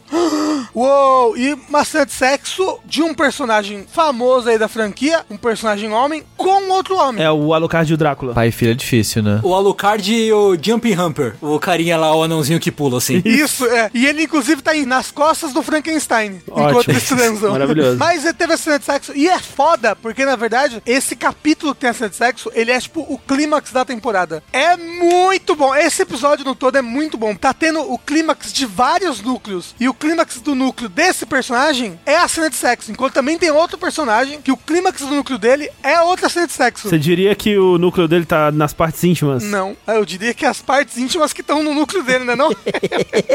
Essa temporada como um todo eu achei melhor até do que as outras. Olha que eu gostei muito da segunda temporada. Qual é a sua opinião sobre as outras temporadas do, do A Castlevania? Primeira é muito estranha. Tipo, parece que ela é mal atuada, sabe? Ela é um desenho e eu, caramba, o que que tá acontecendo? E parece que a história, ela é super curta, ela tem três episódios, ou quatro episódios, não sei. Acho que são quatro. E mesmo assim, parece que ela tem uma barriga enorme. Sim. A primeira temporada é muito estranha. Que não acontece nada, É, né? Tipo. é, ela é necessária, porque, né, introduz a história do Drácula. Mas dá pra ter feito em um episódio fácil. Dá pra ter feito uns dois episódios ali, fácil. A segunda temporada eu gosto bastante, porque ela já começa o que é de melhor na terceira temporada, que é um pouco mais de politicagem, por assim dizer. Ela deixa de ser muito sobre ação, ação, ação, ação, e passa mais a ser sobre qual o relacionamento entre esses personagens, o que um personagem tá querendo do outro, e o que ele tá afim de fazer, se ele vai trair aquele outro personagem, se ele vai tentar manipular o outro em relação a ele, apesar de que a segunda ainda tem muita ação e muito foco nisso. Inclusive, uma das melhores cenas de ação de todas que eu amei, eu não sei se você chegou a ver a segunda temporada. Eu vi. É que, é que você não gostou, né? Eu detesto as desenhos do Castlevania. Tem gosto errado, porque essa cena da segunda temporada que toca a música clássica, que tem a luta lairada, é perfeita. Toca Blood Tears. Essa cena é bem legal. É bem legal E mesmo. a, a terceira temporada, ela, ela tem um foco maior nesse desenvolvimento e na relação dos personagens. E ela se dá o direito de ter um ritmo menos, tipo, tudo tem que acontecer agora porque a gente não sabe se vai ter uma próxima temporada, entendeu? Eu sinto que a segunda temporada, principalmente, é muito isso. Ela tinha que acabar ali, de algum jeito. Então, tipo, tudo teve que acontecer. A terceira, não. Ela é bem mais aberta que as outras. A história não começa e acaba nela mesma, sabe? Ela tem historinhas que começam e acabam nela mesma, mas ela é como se fosse o começo de uma história maior. Ao invés de ser, tipo, uma história maior em 10 episódios. Então, tipo, pra mim ela teve um ritmo bem legal em relação a isso. Ela tem um quê de mistério, tipo, o núcleo do Trevor e da Saifa parece uma, uma campanhazinha, uma aventura de RPG. Eles estão numa vila e algo sinistro está acontecendo nessa vila, uou! E, tipo, é muito óbvio o algo sinistro que tá acontecendo. É o Drácula. Mas, mas ao mesmo tempo ainda é muito legal. A animação e as partes que tem as batalhas com os monstros são muito legais. Ver os monstros clássicos da série, não, não tão clássicos assim, mas ver os monstros da série, às vezes utilizando as- os próprios ataques do jogo, sabe? É muito irado. Tem um monstro que eu amo, que ele é um Cthulhu. Não sei se vocês vocês já Não viram. sei, que ele não chama Cthulhu no jogo. Tem outro monstro que chama Cthulhu, mas não é esse. É, então, É. mas é- ele é um monstro que ele tem no Area of Sorrow, se não me engano, e ele joga uma bola assim de fogo, assim, que vai andando Tem devagarzinho. no Symphony of the Sim. Night também. Então, tem ele na série e ele usa a bola e ela vem, tipo, do mesmo jeito. Assim. E eu fiquei, caralho, que irado! Uh! Na segunda temporada tem o bicho que voa e carrega o outro Tem, bicho lá tem com os dois. É, é, é, então, tipo, tem essas partes que eu gosto demais. De, caralho, Castlevania. E eu achei que ela foi bem mais madura do que as outras temporadas, no geral, assim. Os temas dela, a, a atuação do Trevor e da Saifa ainda é muito estranha. Tem umas coisas meio estranhas ali no núcleo do Alucard. Eu não compro algumas coisas que acontecem, mas, tipo, o núcleo daquele que é o protagonista do jogo de PS2, o Hector, é muito irado. Aquele que é o inimigo do Hector, vocês lembram o nome dele? Não, mas tô ligado quem é o boneco. É, que ele é um outro mestre da Forja. É muito legal. Tem uma cena, assim, que ela é arrepiante, que é um personagem conversando com um demônio. E é, tipo, é muito foda. Os melhores momentos que teve nessa temporada, ao contrário da outra temporada, pra mim, não foram momentos de ação. Foram momentos em que dois personagens estavam conversando, ou que, tipo, como eu falei, a cena de sexo, porque tá tendo a cena de sexo, mas ela não é uma cena de sexo. Uou, que legal, Pans. Na verdade é tenso, entendeu? Porque você sabe que existe uma intenção por trás daquilo. Esse personagem não tá fazendo sexo gratuitamente com aquele outro, entendeu? Ele quer tirar o proveito daquela situação que ele tá gerando ali. Isso aí. Eu não gostei muito da primeira temporada. A segunda eu achei ok, justamente por causa de ter mais desses momentos, né? De politicagem, como você falou. Tipo, eu gostava muito das cenas que eh, rolavam entre a galera do Drácula, É, né? então, é entre os vampiros, né? Entre os vampiros, aí, tipo, a politicagem, tipo, quem vai ser leal, quem não vai ser e tal. Isso tudo eu achava muito legal. Essa temporada tem muito mais disso. Ah, legal. É bem bacana. E o que eu gostava no resto era quando rolava fanservice, tipo a música, os inimigos da série, tipo, ah, bater palma assim pra TV. Tem um momento que apareceu o inimigo da série, tipo, ele tava ali, eu, eu me senti que a Peach Pete tava conversando comigo, porque ele tava ali o tempo todo e só eu não tinha visto, sabe? e aí quando eu percebi, caralho, é esse inimigo! Caralho, esse episódio todo, Aham. que é obviamente, acho que ele é o penúltimo episódio, cara, ele é perfeito. Meu Deus, é muito bom. Se você não é o Tengu, dá, dá uma chancezinha. você gosta de Castlevania, dá uma chance. Mas Tengu, por que, que você não gostou? Cara, tentando resumir ao máximo, é porque eu acho muito mal escrita a série, assim. Tipo, Ah. acontecem essas coisas que eu fico, tipo, oi, tipo, de onde você tirou isso, sabe? O exemplo que eu dou mais da primeira temporada é bem no finalzinho, quando tá rolando a invasão dos demônios na cidade, tá ligado? Ah, e aí eles caem do nada num, Não, não, no não, não, não é isso. Tipo, eles chamam o Trevor, porque o Trevor, cara, é um especialista, mestre Belmonte, fudidaço. O cara é o, é o foda. Beleza, vai, os monstros vão invadir a cidade. Altos monstrinhos com asa voador. Aí ele faz um murinho de gelo pra defender a cidade. Aí, porra, meu irmão, sério, sabe? E a série tem muitas coisas disso que me irritam demais, assim. A cena do padre, o padre zumbi benzendo o rio na segunda temporada, acabou comigo. Eu fiquei muito puto. Muito, muito puto com aquela Eu cena. não lembro disso. É tipo Magic, a pessoa tomou o controle da carta do inimigo e usou a habilidade contra ele. Pois é. E eu acho que, tipo, tem muito que me irrita da que é a marvelização do entretenimento. Tipo, é piadinha, Ah, piadinha, é né? Piadinha. o tempo todo. assim. Ah. Isso também me irrita demais. E eu não curti. Tem, tem muita piadinha desnecessária É. mesmo, isso é verdade. Na primeira temporada tem umas piadas ali que é pior ainda por causa da má atuação Sim. do Trevor, assim, que é realmente estranha. Dito isso, eu gosto muito. Gostei muito da terceira temporada. E se você não liga pra marvelização das coisas, assista e seja fanboy de Castlevania. Assim, de qualquer forma, feliz por estar fazendo sucesso, uma adaptação em desenho animado mais pra adultos, assim, vamos dizer, né? A terceira temporada tem De pinto. um jogo de Nintendinho, da hora. Dito isso, essa temporada ela não adaptou nenhum jogo. Não foi nenhum jogo específico, né? Não, ela pode estar construindo a adaptação do Curse of Darkness, mas ela não adaptou nenhuma Uhum. coisa específica.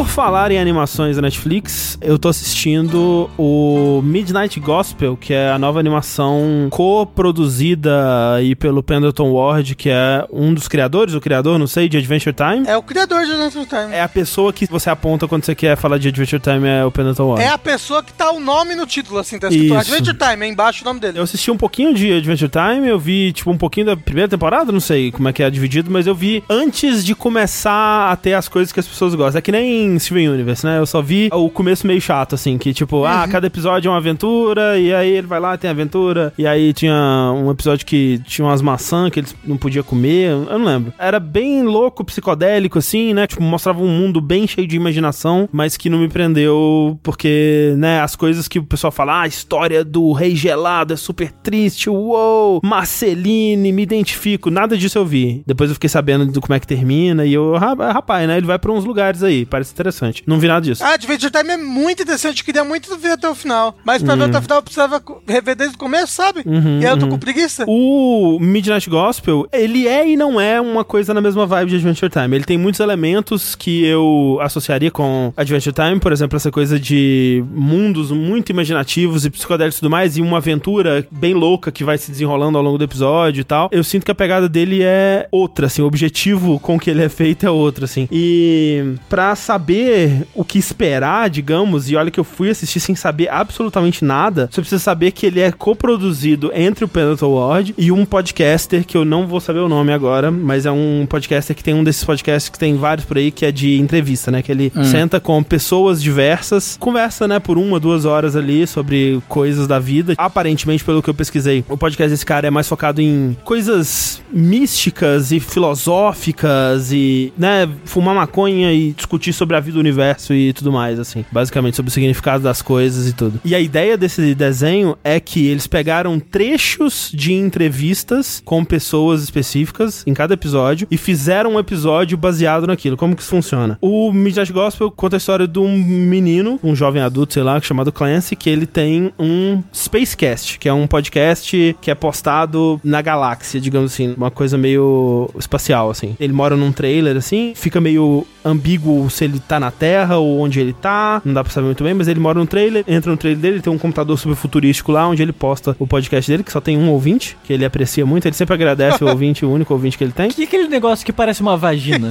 É o computador? Então, no trailer dele, ele tem um simulador de multiverso. Ele escolhe numa tela assim, ah, qual multiverso que nós vamos visitar hoje? Aí tem vários assim, vários que estão destruídos já, mas ele escolhe um aleatoriamente, ele escolhe um avatar pra ele mesmo, e ele enfia a cabeça nessa parada que parece uma vagina. Não, não parece uma vagina. É uma vagina. E aí ele é teletransportado pra esse universo onde geralmente tá acontecendo os momentos finais de um planeta, né? Alguma coisa ali que vai causar o fim daquele mundo. E nesse lugar ele aleatoriamente escolhe um habitante desse lugar, que no primeiro episódio é um ser humano, mas, sei lá, no segundo é tipo um cachorro gigante com chifres de viado, assim, é uma coisa bem bizarra e louca. E pergunta se ele pode entrevistar essa criatura pro podcast dele. E aí eles começam a conversar sobre um assunto qualquer, assim. No primeiro episódio, o convidado, inclusive, é o Dr. Drew, que a gente já falou em algum momento, acho que mais em live, né? Durante algum tempo a gente escutou bastante um programa de rádio antigo do Dr. Drew que rolou ao longo dos anos 90 e anos 2000. Rolou durante muito tempo. É um programa que durou, sei lá, mais de 20 anos e era diário, assim. Então, pessoas que eram fãs do Love Line começaram a fazer um esforço de preservar, né? Pessoas que tinham programas gravados em fitas e tal, começaram a preservar isso e na internet dá pra encontrar um arquivo de, tipo, centenas de episódios de cada um, tipo, várias horas de duração, onde eles recebem bandas. Tipo, é um programa de rádio de conversa onde eles recebiam bandas. E durante um tempo foi, tipo, o programa de rádio mais popular dos Estados Unidos. Mas o, o lance que tinha nesse programa, e que depois de um tempo eu comecei a ver com uns olhos mais críticos, assim, mas é que eles tinham o, o Dr. Drew, que era um médico especializado em vício e tal, e uma personalidade do rádio muito louca, que é o Adam Carolla, que depois foi se tornar podcaster também, mas ele começou nesse programa de rádio, e os dois recebiam ligações e davam conselhos amorosos, sexuais para as pessoas. E era muito interessante a dinâmica dos dois, principalmente o quanto que o Dr. Drew ele conseguia saber das pessoas e extrair informações dela só conversando ali nos primeiros instantes de contato com as pessoas. Ele conseguia tirar muito com pouca informação, era meio assustador. Era assim. meio assustador. Tipo, a dinâmica dos dois era muito divertida e muito interessante, assim. As ligações que eles recebiam quando a parada começou a se tornar o programa mais popular dos Estados Unidos era, tipo, ligações muito bizarras e muito engraçadas e algumas muito tristes também. Era toda a gama de sentimentos que passavam nesse programa. Mas enfim, depois disso, tanto o Dr. Drew quanto o Adam Carolla se tornaram podcasters, né? Que foi a extensão natural das personalidades de rádio. Mas assim, o Dr. Drew não é um rapper? É o Dre, esse. Esse é Dr. Dre. Ah, você tá falando, eu tipo, nossa, ele é rapper, podcaster. Nossa, É que um loucura. pouquinho diferente.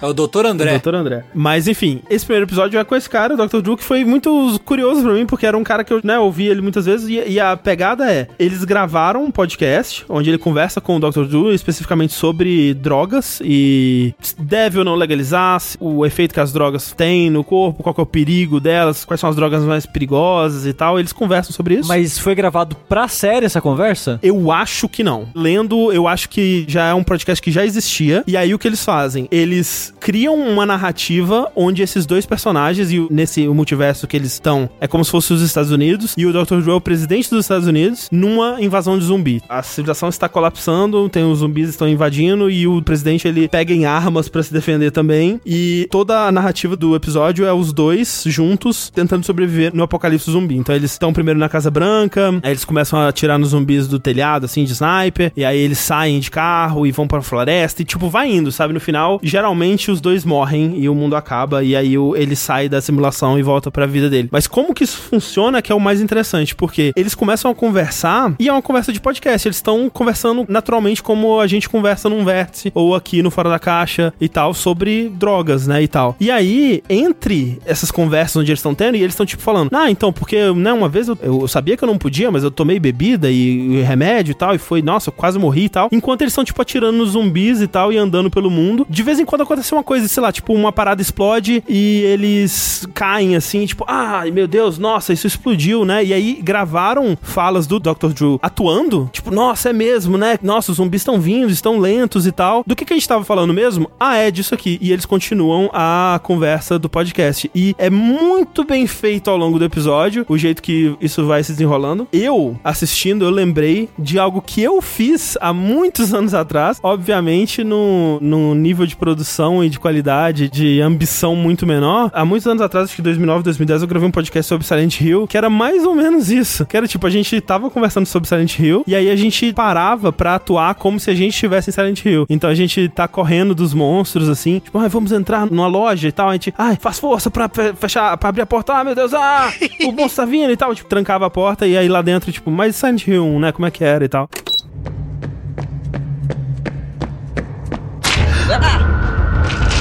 Sou eu, Fred, abre, abre. Porra. Fred, que isso, cara? O que aconteceu? Cara, a gente tá em Silent Hill. Silent Hill? Como assim, cara? Você tá maluco? Sério? Ah, no, Fred, a gente tava lá gravando. Como é que a gente vai parar em Silent Hill? Você tá doido? Gente, gente, gente, saca só ali, ó. Aquela placa. Bachman Road, velho. Vocês lembram desse podcast? Eu Não, tenho ma- muita vergonha não, dele. É maravilhoso. Na minha mente é maravilhoso. Eu lembro que eu tinha vergonha ali quando eu ouvia ele, mas eu amava esse episódio do Silent Hill. Eu É, isso tá disponível ainda pra Tá ser disponível, ouvido? Tá. sim. Sim, é, é um round do download. É o round 72. Eu É. super vou atrás pra ouvir porque eu não ouvi, não. Eu acho que quando eventualmente a gente fizer Silent Hill 2, vai ter que ser a mesma Então, pegada. é, eu ah, acho- eu, eu topo. Eu acho que deveria ser eu também. achei, André. Eu. Você sabe que eu sou um ator nato, né? Por favor. Então, é nessa pegada o que eu fiquei curioso, assim, tipo, cara, olha como que eles fizeram aquilo, só que muito melhor e muito mais legal e muito mais bem feito e tipo, mais bem atuado, assim. E como que, assim, é legal porque transmite a ideia de podcast muito bem, porque, assim, as conversas que eles estão tendo ali nunca é nada muito profundo ou muito revelador. Doutor não fala nada sobre drogas ali que você nunca ouviu, como é, geralmente, podcast. Tipo, a conversa no podcast, geralmente, ela é mais rasa. E, tipo, são pessoas compartilhando opiniões e compartilhando experiências, né? Nada ali vai ser muito pesado e profundo e denso, justamente pra você ouvir, muitas vezes enquanto você faz outras coisas, né? Pra você ouvir enquanto você tá no transporte ou, sei lá, lavando louça, limpando a casa, qualquer coisa que seja, que é o que eles estão fazendo. E, tipo, eles estão conversando enquanto estão fazendo outras coisas, né? Só que num nível muito mais absurdo, né? Tipo, no segundo episódio, é com uma autora de livros que escreve muitos livros sobre a morte, que é sobre como lidar com a morte. Então ela vai falando das experiências dela e ele vai falando das experiências dele, como que eles lidam com isso e tal. Só uma curiosidade, André. O protagonista é dublado pelo cara que apresenta o podcast? Exatamente. Por ele mesmo. Sim, porque, como eu disse, o áudio dele é o áudio do podcast, dele Uhum. entrevistando a pessoa. Porque uma co- coisa que eles poderiam ter feito é regravado o áudio dele, né? Mas se fosse lá também o dublador, né? O dublador É. fazer as falas dele e Talvez tal. tenha rolado um pouco disso, mas assim, a conversa que eles estão tendo é muito natural, assim, tipo, não dá a impressão que foi scriptado, né? Então é muito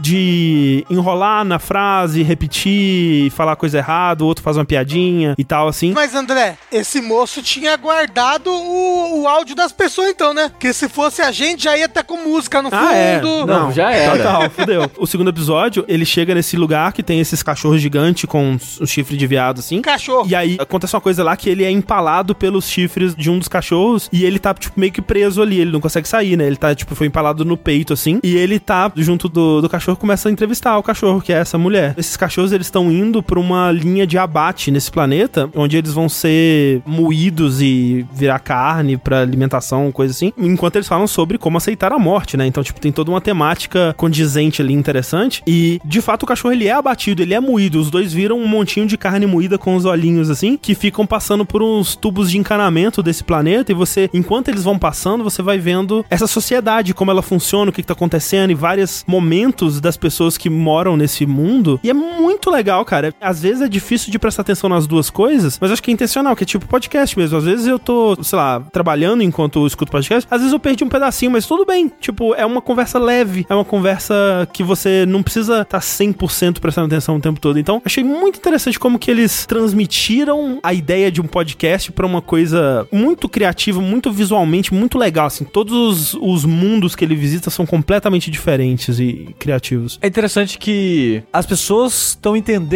melhor como replicar podcast né, em outros É. lugares. Porque você vai lembrar, eu imagino, que há uns bons anos atrás, Rick Gervais Uhum, é, excelente. tentou levar podcast pra HBO. Sim. Aí como que foi isso? Eles lançaram lá o Rick Gervais Shows, que era um, um programa que você assistia, que era feito basicamente de melhores momentos do podcast do Rick Gervais. Que eles animavam num estilo de animação antiga da Hanna-Barbera, assim. Exato, só que o programa, ele era meio que tem na internet hoje em dia, sabe? Que fãs fazem, que Isso, é, é. pegar um pedaço que gosta e animar um acontecimento em cima da fala. É. Só que é muito isso, sabe? Porque quando eles estão conversando, é eles sentados numa mesa de estúdio, Isso. conversando. Aí corta, enquanto eles descrevem os acontecimentos, as loucuras deles, ceninhas, né? Replicando o que eles estão dizendo. Mas é muito isso, né? Tipo, é muito um, um programa de rádio onde pessoas estão só desenhando o que eles estão falando. Isso, isso. Aqui eles foram além, né? Eles É. fizeram uma, uma coisa muito mais simbólica, digamos É. assim. Tipo, ah, estão falando de morte, os personagens vão morrer e, É. e vai ter esse, esse mundo por trás e tal. Parece mais interessante pra atrair as pessoas que não conhecem podcast, mas dá pra identificar que isso é um podcast, caso você já não saiba previamente? Então, o lance pra mim foi com o Dr. Drew primeiro. Então eu imediatamente entendi o que eles estavam fazendo, porque eu sei quem é o Dr. Drew, eu sei que ele é um podcaster, eu sei que ele tá por aí falando sobre o trabalho dele e tal. Porque assim, depois do Dr. Drew, eu até olhei, são oito episódios, eu e a Clarice vimos uns quatro, não tem nenhum outro convidado que eu conheço. Se tivesse mudado a ordem, se tivesse sido com um no começo que eu não conhecia, eu só, talvez eu só acharia meio louco, assim, muito estranho, uma dinâmica muito estranha, porque, como eu disse, os diálogos são muito naturais, mas eu acho que ainda assim eu acharia interessante, mesmo sem saber que é um podcast, eu acho que talvez me passaria a vibe de podcast sem eu saber. Na verdade, eu só fui saber que são trechos tirados de um podcast quando eu fui pesquisar depois. Eu ficava pensando, como é que eles fizeram isso, né? Porque claramente tem trechos novos, né? Tipo, acho que no terceiro ou no quarto, ele fala com um cara que ele, ele ficou anos preso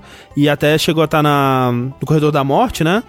E, e, e hoje em dia ele é um cara desses de magia, né? Mas magia daquele tipo do Aleister Crowley, né? Aquela coisa. Paulo Coelho. É, tipo, essas coisas aí. E aí ele fala da visão de mundo dele, e, tipo, eu acho isso tudo uma grande bobagem, né? Tipo, eu não acredito em nada dessas porra. Mas é muito interessante ver essas pessoas falando da visão de mundo delas e como elas superaram as adversidades e contando suas experiências e tal. E claramente tem momentos assim que, tipo, eles estão lá, né? Tem um navio que é pilotado por gatos, e aí chega uma hora que vem um sorvete na cara do protagonista e ele fala: Ah, o gato me jogou sorvete na cara. Aí o cara fala: Esse gato é muito brincalhão mesmo. ah. Aí corta pro gato, o gato tá fazendo dedinho do meio pra eles, assim. Tem muito conteúdo com os dois participantes, e às vezes tem uma terceira pessoa que chega do nada, e aí é um personagem que chega do nada e começa a fazer parte junto. Que provavelmente era uma pessoa a mais que tava na hora do podcast também e, e contribuiu com alguma coisa. E eles dão um jeito de encaixar ali. Mas tem esses conteúdos novos que onde o entrevistado tá atuando também. E eu ficava perguntando: é que eles gravaram isso? Será que eles já tinham um roteiro do episódio? Será que eles gravaram a entrevista primeiro e trouxeram a pessoa depois pra atuar? Tipo, todo mundo concordou em atuar, todo mundo era bom em atuar, porque, tipo, todo mundo manda bem, assim. Até o Dr. Drew, que eu não sabia que sabia atuar. E tem momentos ali que foi surpreendente. Então, depois que eu fui ver como que era produzido, fez mais sentido pra mim. A parte visual chega a incomodar? Porque eu só vi o trailer, né? De quando fica parado no Netflix, né? Você para no ícone Sei. e passa o trailer automático. A parte visual me pareceu muito. Quero ser Ed e radical. Olha como eu sou um adulto, sabe? Pareceu meio exagerado, assim, pra mim. não, assim, ele tem gore e coisas violentas acontecendo e tal, mas eu achei mais, tipo, bonito e imaginativo, sabe? De modo geral. Tem uns momentos que, tipo, o primeiro episódio é o menos nisso, porque é o nosso mundo e é meio que apocalipse zumbi, então é meio genérico. Mas os outros, assim, quanto mais tá indo, mais tá indo pra uma loucura que eu tô gostando bastante. É, é o estilo visual bem do Adventure Time mesmo, aquele estilo do, do Pendleton Ward, assim. Bem psicodélico. Bem né? psicodélico. é. E tem umas cenas, assim, que são muito incríveis. Cada cenário ali é, é um papel de parede, praticamente, sabe? O nome é The Midnight Gospel. Isso. E é interessante porque eu não sei se vai ter outras temporadas e eu não terminei essa, né? Mas o que tem de continuidade entre os episódios é que todos os mundos que ele visita, ele pega meio que um souvenir do mundo e esse souvenir começa a fazer parte da vida dele ali, né? Então no primeiro ele pega um cachorro e esse cachorro começa a ser o cachorro dele. Cachorro. E é um cachorro meio, meio esquisito, que na barriga dele tem tipo um buraco negro, assim, ele começa a sugar as coisas, é bem louco. E nos outros ele vai pegando umas coisas estranhas, assim, e essas coisas começam a ter uma, uma ligação, assim, com o que tá acontecendo na vida dele, talvez. Tem uma coisa com a irmã dele que a gente não sabe exatamente o que tá acontecendo. Não sei se quando chegar no final da temporada vai ter uma narrativa que vai englobar tudo, mas eu tô curioso pra chegar lá. Tô gostando bastante. Pô, parece bem interessante, assim. É bem interessante, é. Eu tava até botando ele na minha lista aqui da Netflix agora, É. porque eu vou muito assistir ele depois. Né? Eu tava com uma preguiçinha do trailer dele, assim, mas eu tô curioso agora. Então, quando eu vi o trailer, eu vi, ah, ele botou a cabeça numa vagina, porra, não vou assistir essa merda. Mas agora que você falou esse, esse conceito todo aí, assim, em cima de um podcast, blá blá blá, fiquei interessado. Ah, então, eu gosto desses podcasts de entrevistas, tipo o do Mark Maron ou do Conan O'Brien tem um agora também, que é legal porque todo episódio vem uma pessoa nova e é tipo, vamos saber o que essa pessoa acha da vida, né? E falar das experiências dela. Esse desenho é isso em pequenas dosezinhas, né? Cada episódio é bem curtinho, assim, acho que é uns 20 minutos. Então é super digerível, assim. Legal. Pode até criar gosto em podcast pra quem não tenha, talvez.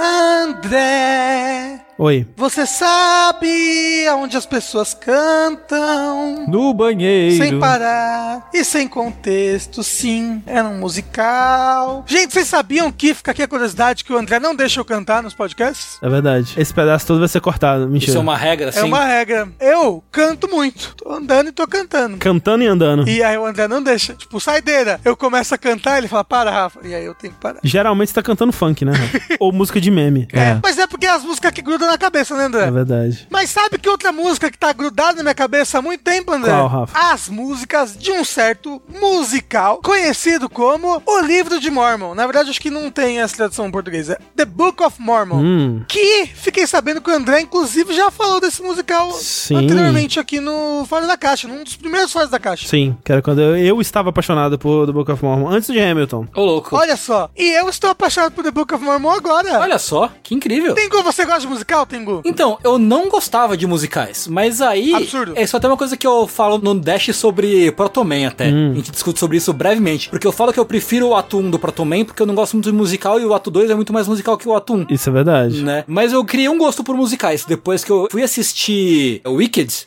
tava em cartaz aqui no Brasil, achei foda. Foi muito bom mesmo. Né? Porra, bom pra caralho. E aí o André, assim como ele fez com todo mundo, ele passou Hamilton. Falou, "Ó, vamos, vamos assistir um negócio aqui. Eu trago as pessoas pra minha casa, finjo que vai ser só pra conversar e faço elas assistirem Hamilton. É, que é muito da hora, Hamilton, inclusive. É. Então hoje, tipo, eu não sou fissurado por musicais, mas eu criei um gosto. Eu amo musicais. E eu fiquei interessado no Book of Mormon porque o André e o Alan, meu amigo, gostam muito. A gente tentou cantar umas músicas no É. Jogabilidade, mas não deu muito certo, não. É verdade. Ali- Aliás, deu certo porque vocês cantaram bem a música, mas não deu muito certo porque o áudio tava desincronizado, né? Isso, é, a gente tentou pelo Twitch Sings, mas dava dando algum problema de desincronização. É, Mas bem, então estava eu, no meu almoço, estava olhando o YouTube, como eu sempre faço, porque eu acho difícil comer sem estar assistindo alguma coisa. E aí, eu pensei, e se eu assistisse Book of Mormon? Aí eu procurei no YouTube. E não tem um musical pra assistir no YouTube. Mas, Tengumaru, eu encontrei o The Book of Mormon Unihil.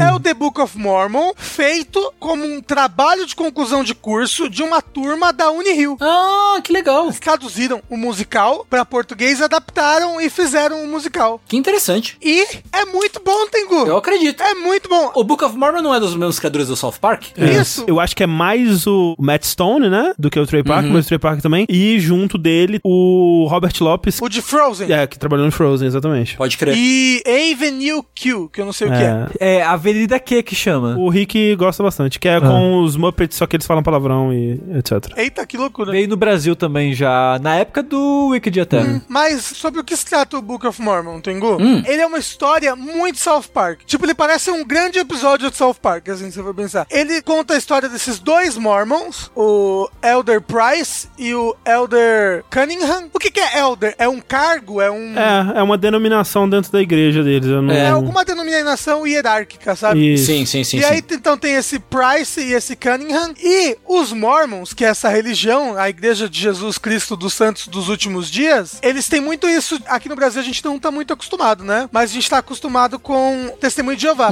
que tem esse negócio de bater na porta das pessoas, né? Isso. Mas eu lembro de ver Mormon andando em, em duplinhas em Coronel Fabriciano quando eu era criança. Eu via mais antigamente aqui em São É. Paulo. Hoje em dia eu não vejo. ma- Assim, ainda vejo um outro gato pingado, mas antigamente vinha bastante Mormon. É. A primeira vez que eu fui ver Mormon foi em São Paulo, porque perto da casa dos pais da Thalissa tem um templo. Olha só. E aí, Tengu, então tem esses dois personagens, o Price e o Cunningham, e eles estão no momento da vida do Mormon em que eles fazem um treinamento, e a partir desse treinamento eles são enviados pra algum lugar pra ficar pregando por tantos meses lá, entendeu? Batendo de porta em porta. É pra fazer a missão deles, É, né? sim. Pra fazer a missão, isso. E o Price, que é o principal, o sonho dele é ir pra Orlando. Ah. Então ele tá tipo, caramba, meu Deus, tá todo mundo sendo mandado pra algum lugar. Ah, vocês vão para Paris, uou, vocês vão para Tóquio, yes, terra do Jaspion. Ele- na tradução eles colocaram Jaspion. É, No original, o que que é? É Godzilla e Mothra. Ah. isso, Godzilla e Mothra. Acho que ele fala Godzilla e Jaspion. E aí, eles são enviados para Uganda.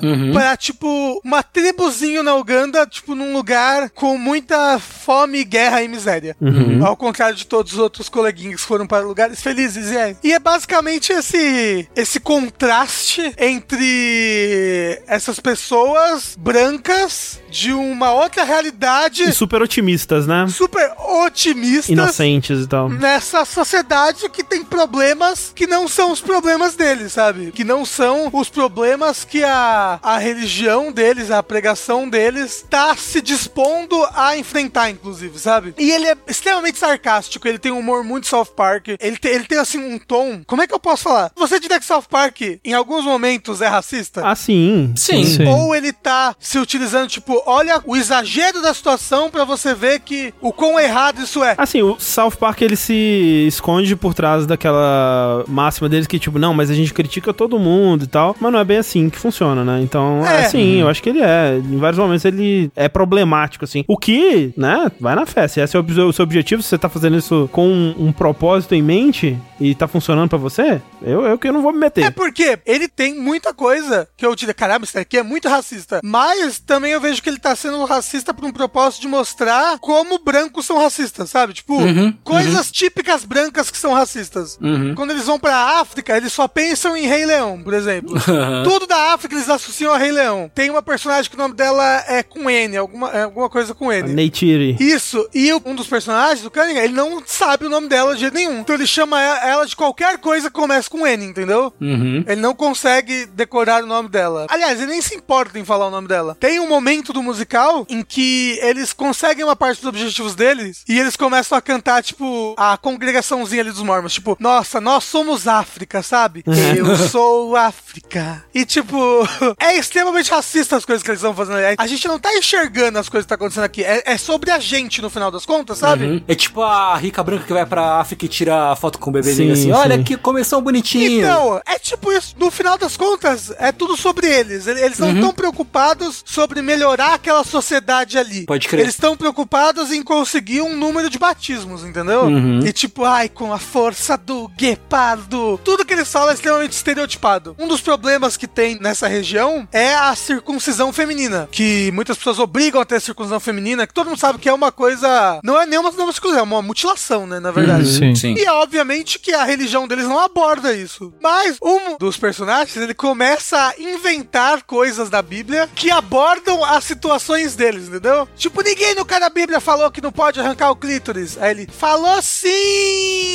Então Jesus disse: não arrancarás o clítoris dessa mulher, entendeu? Ele começa a inventar esse tipo de coisa. No final das contas, as músicas são muito boas, tanto em português, inclusive, muito boa a adaptação. Teve piadas que ficaram melhores no português, inclusive, do que são no original. Obviamente, teve piadas que se perderam, né? Teve partes que se perderam por causa disso. Tem um musical completo, entre aspas, no YouTube. Por quê? Tem alguma TV da faculdade deles, e aí esse musical, essa filmagem da peça, passou nessa TV, entendeu? Em duas partes. E aí, pra caber no horário da televisão, eles cortaram partes. Então, por exemplo, tem músicas que não tem dessa gravação do YouTube, partes da história que não tem, que dá pra entender, mas que não tem nessa gravação do YouTube. Obviamente, no musical que eles fizeram pra, pra graduação deles tinha completo, mas no YouTube não tem. E só tem essa versão gravada. Então, você conseguiu assistir um bootleg, André? Do americano, alguma coisa da assim? filmagem com o elenco original. Na época eu consegui baixar um. Eu queria muito achar, porque eu queria assistir também. Porque eu gosto muito da, da versão em inglês, obviamente, as músicas são maravilhosas. Sim, sim. E as músicas são muito cat, elas ficam muito na cabeça. Assim, tem músicas que são muito, muito, muito boas. São, elas são bem grudentas. O que eu mais gosto, assim, do Book of Mormon é que, tipo, ele, ele faz essa coisa do South Park de vamos mostrar a hipocrisia dos Mormons, hahaha, e vamos mostrar a desgraça desse povo que sofre miséria, e olha como eles não são capazes de fazer nada e tal. Só que ele, ele não é tão cínico quanto South Park, ele é mais esperançoso, digamos assim, ele é mais otimista. E o Book of Mormon, na verdade, foi uma coisa que me fez ter mais tolerância com religião, de modo geral, porque eu passei por um momento da minha vida que eu era muito tipo, o que, que essas pessoas estão fazendo? Isso é claramente mentira, a religião dá todos esses problemas, padres pedófilos, guerras, etc. Foda-se religião, morra se você gosta de alguma religião. E o Book of Mormon foi uma das coisas que me fez ver que, tipo, ele zoa todas as crenças que eles têm, né? Tem a All American Prophet, né? Que é uma das músicas Isso. que conta a história do Joseph Smith, que nem tem um episódio de South Park que faz a mesma coisa, que, tipo, vai listando todos os absurdos e você, tipo, caralho, não é possível que eles acreditam que os judeus mais antigos que os judeus que a gente conhece viajaram antes de Cristóvão Colombo pra América e trouxeram seus profetas pra cá e enterraram placas douradas com os ensinamentos, que era o capítulo secreto da Bíblia. É, E- tipo, o, o livro de Mormon é uma parte 3 da Bíblia. Ele vem Isso. depois do Novo Testamento. Isso, exato. Mas no fim das contas, acreditar nessas coisas é o que tá propelindo eles a tentarem fazer coisas boas, né? E é o que tá dando propósito pra eles se encontrarem enquanto pessoas. Porque no fim das contas, eles têm a fé deles questionada e eles perdem a fé e eventualmente eles encontram de novo e encontram um propósito e eles conseguem fazer o bem, digamos assim, né? Eles conseguem Isso. fazer uma diferença positiva, né? Por mais que aquilo seja obviamente falso e no fim das contas acho que fica implícito que eles entendem que muito das coisas que foram ensinadas pra eles era só mentira, eles continuam querendo acreditar porque aquilo impulsiona eles a fazer o bem e a se sentirem confortáveis, né? Nessa realidade tão cruel é um, um acalento, é um conforto pra eles a acreditar nessas coisas. Que eu tava falando de que ele começa a inventar coisas na religião Sim, que não é tão diferente, né, do que o Joseph Smith fez. pra acalentar problemas dessa comunidade, sabe? Dessa Sim. sociedade. Você meio que faz paralelo, tipo, será que o Joseph Smith, que fez essa parte 3 da Bíblia, não fez uma coisa igual? É. Sabe? Ele não começou a fazer essas mentiras pra tratar de problemas da sociedade dele da época? É, vai saber, né? Também tem muitos problemas aí dos Mormon também, tem umas coisas esquisitas que eles É, enfim, mas não, é. tem umas coisas muito loucas. E o musical fala sobre É, tudo sim, isso, né? sim. Tipo aquela do Turn It Off, que mostra, tipo. Sim, nossa, eu adoro essa música. Que no português é muito bem adaptado, André, porque eles falam desligar, Uhum. né? Aí fala desligar, apagar, sim, como um clique. E aí no final, por exemplo, mudam de desligar pra desliguei. Hum. E eles ficam desliguei, gay, gay, gay, entendeu? E aí, tipo, toma um outro sentido porque, tipo, todo mundo é muito afetado. Todos os, Uhum, os mormons do grupinho ali, inclusive um mais do que todos, que é o que claramente ele canta essa música sobre você reprimir os seus sentimentos, sabe? Sim, eles são ensinados a reprimir todos os sentimentos que não estão de acordo com os ensinamentos. Isso, né? então ele canta por uma parte especificamente sobre ele reprimir os sentimentos dele pelo amigo dele, sabe? Uhum. E aí, tipo, então fica muito bem adaptado essa parte do desliguei, Ah, e ele desliguei, cantando é. gay, fica É. muito bom. Tem, por exemplo, o Salt Lake City, como é que as pessoas, elas não entendem, elas cantam como é que é mesmo? Você lembra, André? É só numa grafia diferente, que é Salt Lake City. Então, em português, as pessoas cantam Salt Lake Cacete. Cacete. Salt Lake, cacete. Inclusive, a parte em que eles apresentam a versão do Book of Mormon deles. Aham, aham. Caralho, é fantástica. Ela é muito, muito boa. Eu gosto muito da Baptize Me, que é a música do batismo. Ah. Ela é super sensual, assim, é como se fosse uma música de, de sexo, assim, sabe? que. Só que é sobre ele tá batizando ela. Tipo, eu acho que é a, música mais engraçada pra mim. É um musical muito engraçado. Ele tem muita problemática, se você for. Ele é muito problematizável, num Sim. geral, né? Até porque ele é extremamente estereotipado na África e nos personagens africanos e tudo mais. É, tipo, é, é aquilo que a gente falou. Ele é estereotipado, ele provavelmente é racista em alguns momentos e tal, Isso. mas eu acho que ele faz isso com um propósito interessante, eu acho. Eu acho que se paga, a mensagem dele se paga no final. Ela é mais. O saldo é positivo, no fim das contas, eu diria. Esse musical que os estudantes fizeram, ele tem umas coisas bem problemáticas no sentido de que eles abriram inscrição pros atores, obviamente, porque é um trabalho de conclusão de curso, né? Uhum. Mas eles abriram inscrições na faculdade toda e nas faculdades afiliadas lá, mas eles não conseguiram atores negros o suficientes pra preencher o cast. Então, tem blackface. Nossa. Mas é muito bem feito, tanto que eu não percebi que era blackface, mas tem, porque não tinha ator negro o suficiente. Então, tipo, é bem problematizável isso. Mas a adaptação é muito boa e eu imagino o trabalho que esses estudantes tiveram pra fazer um musical desse funcionar, sabe? Tipo, na faculdade. Uhum. Acho Total. muito absurdo. Ou só as músicas, pelo menos, porque as músicas são muito, muito boas. Ouçam, tem no Spotify É, em inglês, Tem né? no Spotify em inglês. Tem no YouTube pelo menos umas duas músicas com a ceninha toda, sabe? Tem a Uhum. música do Hello e o I Believe, que é muito bacana. I Believe eles cantaram no Tony. Isso, tem a versão do Tony Award.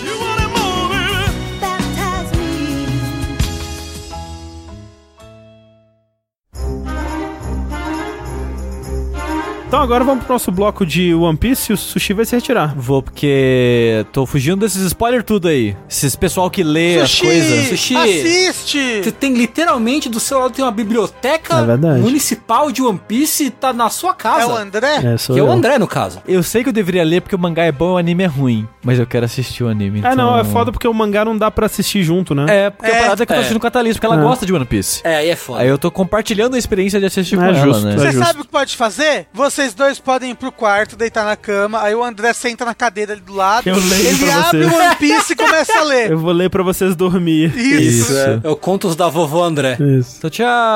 Tchau. Tchau, Sushi. Então, Tego, onde você está em One Piece? Vamos lá. De novo, o disclaimer que eu tenho lido pouco. Eu li acho que três volumes de lá pra cá, de One Piece, e eu estou no momento no volume 41. Hum. Situando na história isso, acabou de passar o flashback da, da Robin. Uhum. Porra! Puta flashback. Porra, Tengu! Que é belíssimo, belíssimo flashback, muito bom mesmo. Chorei absurdos no anime nesse Contou flashback. de O'Hara, Buster É, Call. é, é toda a parte, né, que mostra o passado da Robin pequenininha, mãe dela aparecendo, né, a árvore da onisciência, Uhum, uhum. toda aquela coisa de Ohara, né, que mostra o Aoki de jovem, Uhum. explica o bagulho do Buster Call, Sim, sim. explica por que, que a Robin tá tão traumatizada e tão, né, por que, que só citar o nome da Buster Call deixa ela tão transtornada, né? Você já viu um momento icônico da Robin que aconteceu? Não. Que ela fala que ela quer viver. É isso? Esse? Porra, Já é. rolou esse momento? Já, já, já. Não, é foda. essa Olha- parte, caralho. É, Essa parte é muito boa, mas o melhor ainda, Tengu, é que então você pode ver a próxima abertura de One Piece, se você quiser. Ah, boa. Aqui é a quinta ou sexta? Eu acho que é a quinta, quinta. Ótimo, excelente. Mas, cara, essa parte que o Luffy manda a Robin falar que ela quer viver é muito foda. Muito foda. Arrepiou. Quando o Luffy vira pro, pro Sogeking. Usopp, é, o Sogeking fala, senta o dedo, senta o dedo na Sinto o bandeira. dedo. É, isso. Cara, foda. Foda. Não, eu arrepiei, assim, tipo, porque realmente você vê o tamanho do que é o governo mundial, né? E, tipo, declaração É. de guerra direta, né? Assim. É, muito foda. Isso me leva a alguns pequenos problemas que eu tô Ah. tendo com essa parte, assim. Certo. A parte do trem é muito divertida. Uhum. Esse boneco novo aí, o Sogeking, muito interessante. Quero saber mais sobre ele, sobre a história Sim, dele. sim. O passado Misterioso. dele, né? Quem será esse personagem? Eu né? já conheci o personagem, né? Mas a forma que ele aparece é muito tipo, oi?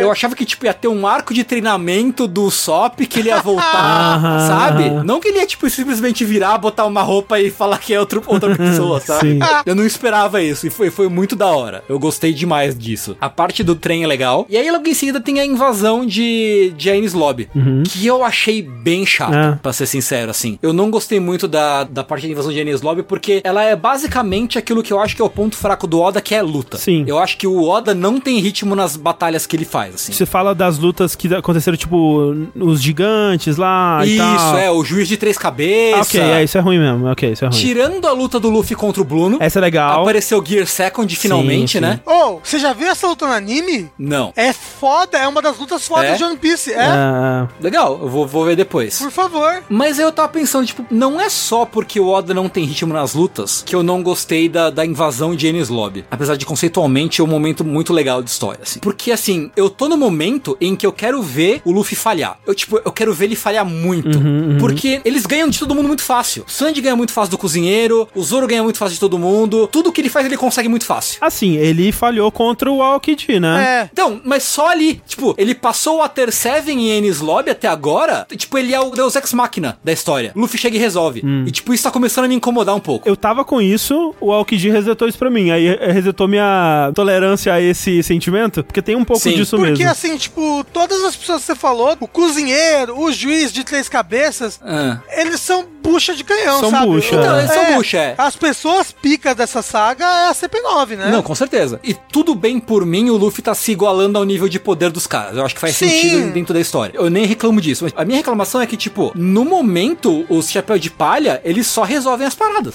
Especialmente o Luffy. Ele não tem nada que para ele ali. Ele é o cara que chega e resolve. E isso, pra mim, tá começando a incomodar um pouquinho. Eu acho isso estranho, porque o Aokiji acabou de acontecer, teoricamente, sabe? É, então, mas pra mim rolou o momento do Okiji, mas ok, da hora, mas eu sinto que não foi o suficiente. Eu acho que, tipo, Ah. o Luffy veio numa crescente depois que rolou o momento dele com o Sop, Aham. né? Que ele tá assumindo um papel de mais protagonismo, eu acho até. Que, tipo, da hora, eu tô gostando, mas eu quero muito que alguma coisa venha e resete a- Sim, o protagonismo sim. do Luffy. Sim. Relaxa que o One Piece é muito bom nisso tudo. Não, eu, tipo, eu boto fé. Pra mim tá na hora já. Não começou ainda as lutas com a CP9, não, né? Só rolou a luta com o Blueno só. Ok, ok. Vai ser legal, vai ser legal falar sobre elas no, no próximo, assim. É. Eu quero ver muitas lutas da, da CP9. Esse vai ser o momento em que eu vou deixar de me incomodar Uhum, com o que tá me incomodando. One Piece tem lutas boas. Uhum. Quando ele tem lutas de verdade. Porque, tipo, tem várias lutas que elas são completamente unilaterais, sabe? É, Tipo, Sim. chega o chapéu de palha e bate na pessoa. Pronto, acabou, entendeu? É, sim, sim, e tem sim, lutas sim. que são lutas mesmo. Ainda não começou a hora da luta dessa saga. É, o que eu digo mais é que, tipo, ok, legal. O Luffy é muito foda e ele tá comprando briga com muita Aham, gente. Muita, aham. muita. É tipo, da hora. Eu quero ver isso dando errado. A ascensão tá legal, mas eu quero ver como vai ser a queda. E, tipo, eu Ok. tô muito interessado na queda. Eu gosto. Bom, não vou falar nada então. Eu vou É, só deixar. Bom. Não fala.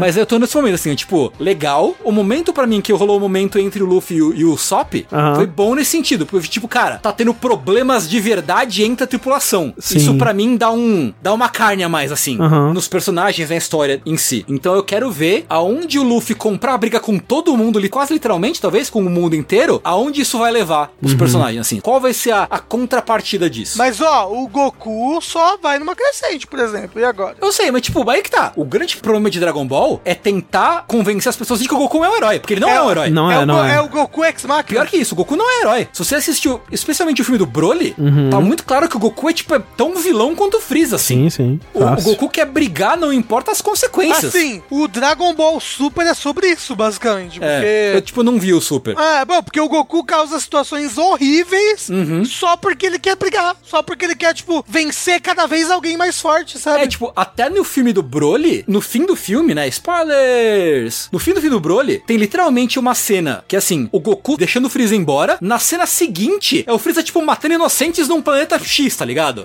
Tipo, ok, o Goku literalmente causou a morte de inocentes em outro planeta porque ele quer deixar o Freeza livre, porque ele quer brigar com o Freeza em algum momento no futuro, sabe? Então, assim, o Goku é vilão. O Goku era herói do Dragon Ballzinho, no máximo, assim, sabe? Mas enfim, eu tô muito afim de ver esse ápice, né, o clímax dessa parte que eu imagino que vai ser agora, que finalmente vão se vai ter o choque entre o Chapéu de Palha e o CP9. Sim. Eu tô muito curtindo muito de novo, que eu sempre curto muito de One Piece, que é expandir a história. Uhum, que uhum. flashback da Robin, tipo, é um cara que tem o D no nome. É. E, tipo, eita, né? Qual é que é dessa galera aí que tem o D no nome? Pô, vamos Mas que ver é isso aí. alguma coisa de sol, não é? É, que é o gigante que eu esqueci o primeiro nome dele. Ah, eu esqueci também. Mas tem o D no, no nome, no nome do meio, né? Qual é que é o lance do, do cinco lá, do Gorosei lá, que é o cinco, cinco velho? Qual é que é o lance do governo mundial e o lance, né? Qual é o lance do século perdido? É, o século, qual é que é o lance do século perdido, Os né? Poneglyph. Os Poneglyph, que porra que é essa? Tô super interessado nessa parte, assim. E Uhum. eu quero ver aonde que vai dar, primeiro que a batalha, né, o confronto entre o Luffy e toda a tripulação lá contra a CP9, e até onde vai essa parada aí deles comprarem briga com todo mundo, com Deus e o mundo. Eu tô bem interessado. Próximo checkpoint de One Piece vai ser bem legal, bem curioso, bem curioso pra saber o que você vai achar. Eu acho que não é nem bom a gente expressar nossa opinião sobre o que a gente acha, pra não, né? Deixa aí pro próximo. Eu só tô triste porque tá acabando. Eu tenho mais quatro volumes de One Piece em casa. Eu te mando de, de log, Tengo. Manda, É. me manda. Mas eu tô ficando preocupado já. Sei. Quando você chegar no último volume que você tem aí, fala pro André pra ele já enviar pra você, entendeu? Boa. É nóis. E eu queria dizer que eu estou em dia com One Piece. Na verdade, não estou mais, porque lançou um capítulo essa semana. Ah, eu também não li o capítulo dessa semana, André. E eu, eu acho que eu não vou ler, não. Eu vou. Eu vou Vai esperar guardar? juntar mais um pouquinho aí. Ó, Rafa, me fala um negócio. Quando terminar o ato, você me avisa. O ato, aviso, aviso, aviso. Até o fim do ato, digamos. É foda. Ô, Tengu! Hum. Não, não, não. Eu ia falar. Você não quer tapar o vidro um pouquinho pra gente Não, conversar não. com o Não, spoiler? porque assim, porque no fundo as pessoas falaram, ô, fala pro André fazer o checkpoint de One Piece dele. Tipo, se vocês quiserem, tudo bem. Eu, Não, eu- não, não, não, não, mas eu acho que, André, você consegue falar sem spoiler das suas impressões sobre a saga atual? Sim, consigo. Melhor,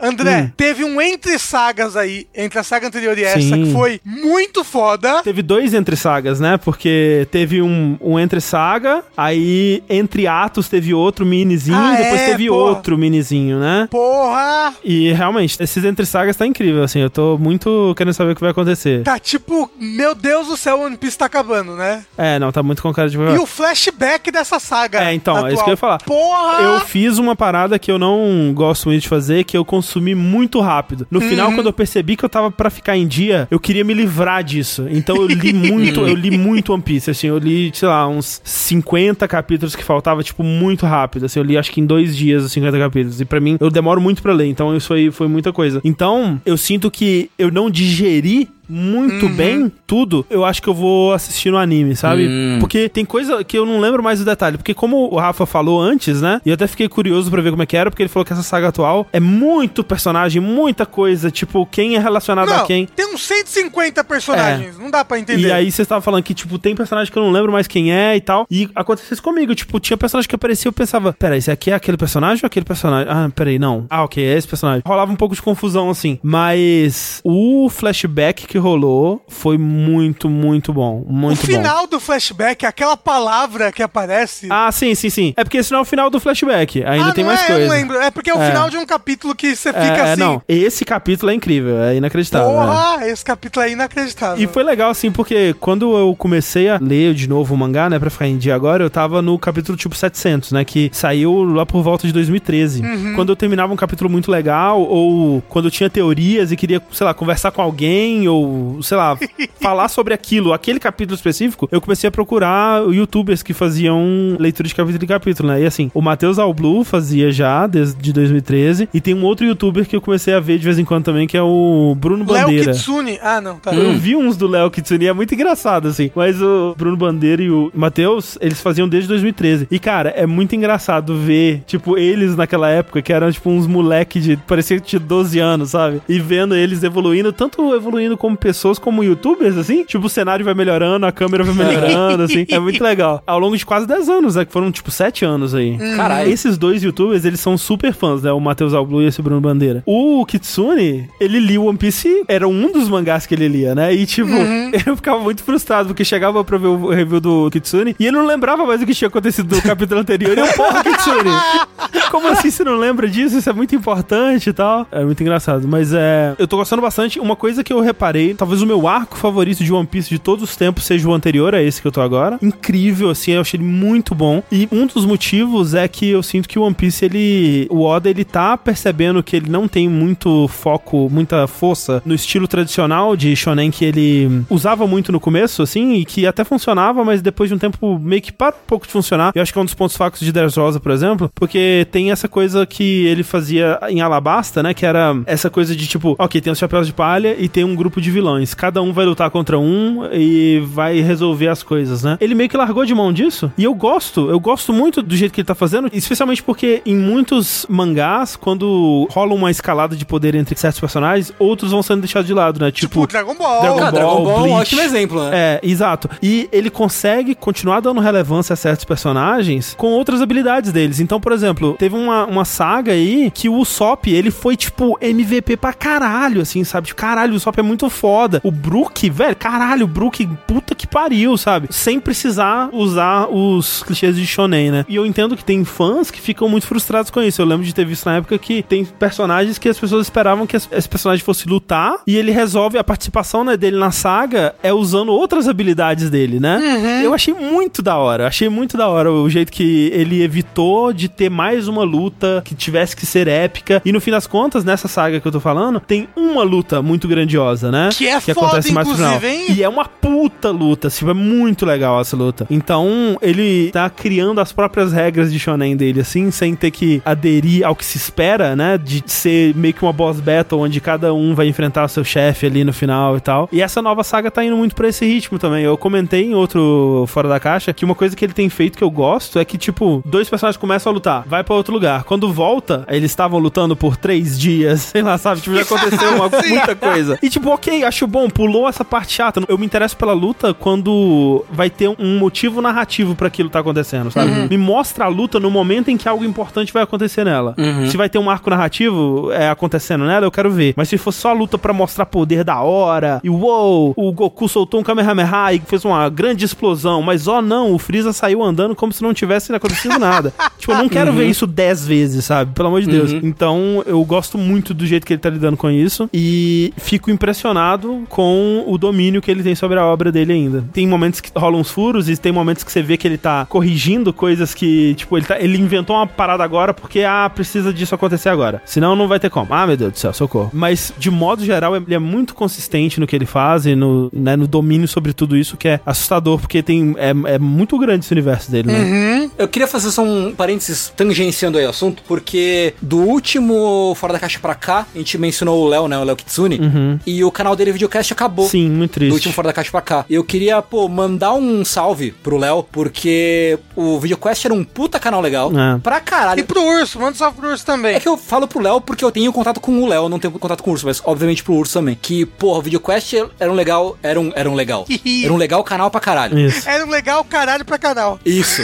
E, pô, vai fazer falta, assim. Vai. É- Era um dos poucos canais de anime que eu acompanhava, que me interessavam em acompanhar no YouTube, assim. Sim, vai fazer uma puta falta, mas é aquilo, né? Se for pela sanidade do Kitsune. Claro, Isso. ele justamente parou de fazer o canal porque ele queria tranquilidade, né? Isso. Queria sossego, né? Não queria ficar desgraçado da cabeça mais do que ele já é, normalmente. Sim. Então tá certo. Tá certíssimo, Tomou a né? decisão correta. Mas eu tô sentindo falta. pô, vai, vai fazer falta um canal de conteúdo tão maneiro quanto, quanto o videocast fazia. De Mas fato. assim, ainda teremos Kitsune em karaokês numa eventual, Claro. num eventual fim de pandemia, se isso existir. É, e Né? no gameplay de. Isso. Por favor, precisamos urgentemente, né? Assim que o Coronga foi embora, se marcar esse rolê aí de novo, por favor. Vamos lá. Alô, Coronga, fica a dica aí pra você. Já deu É. a hora. Foi até engraçadinho no começo, mas É isso.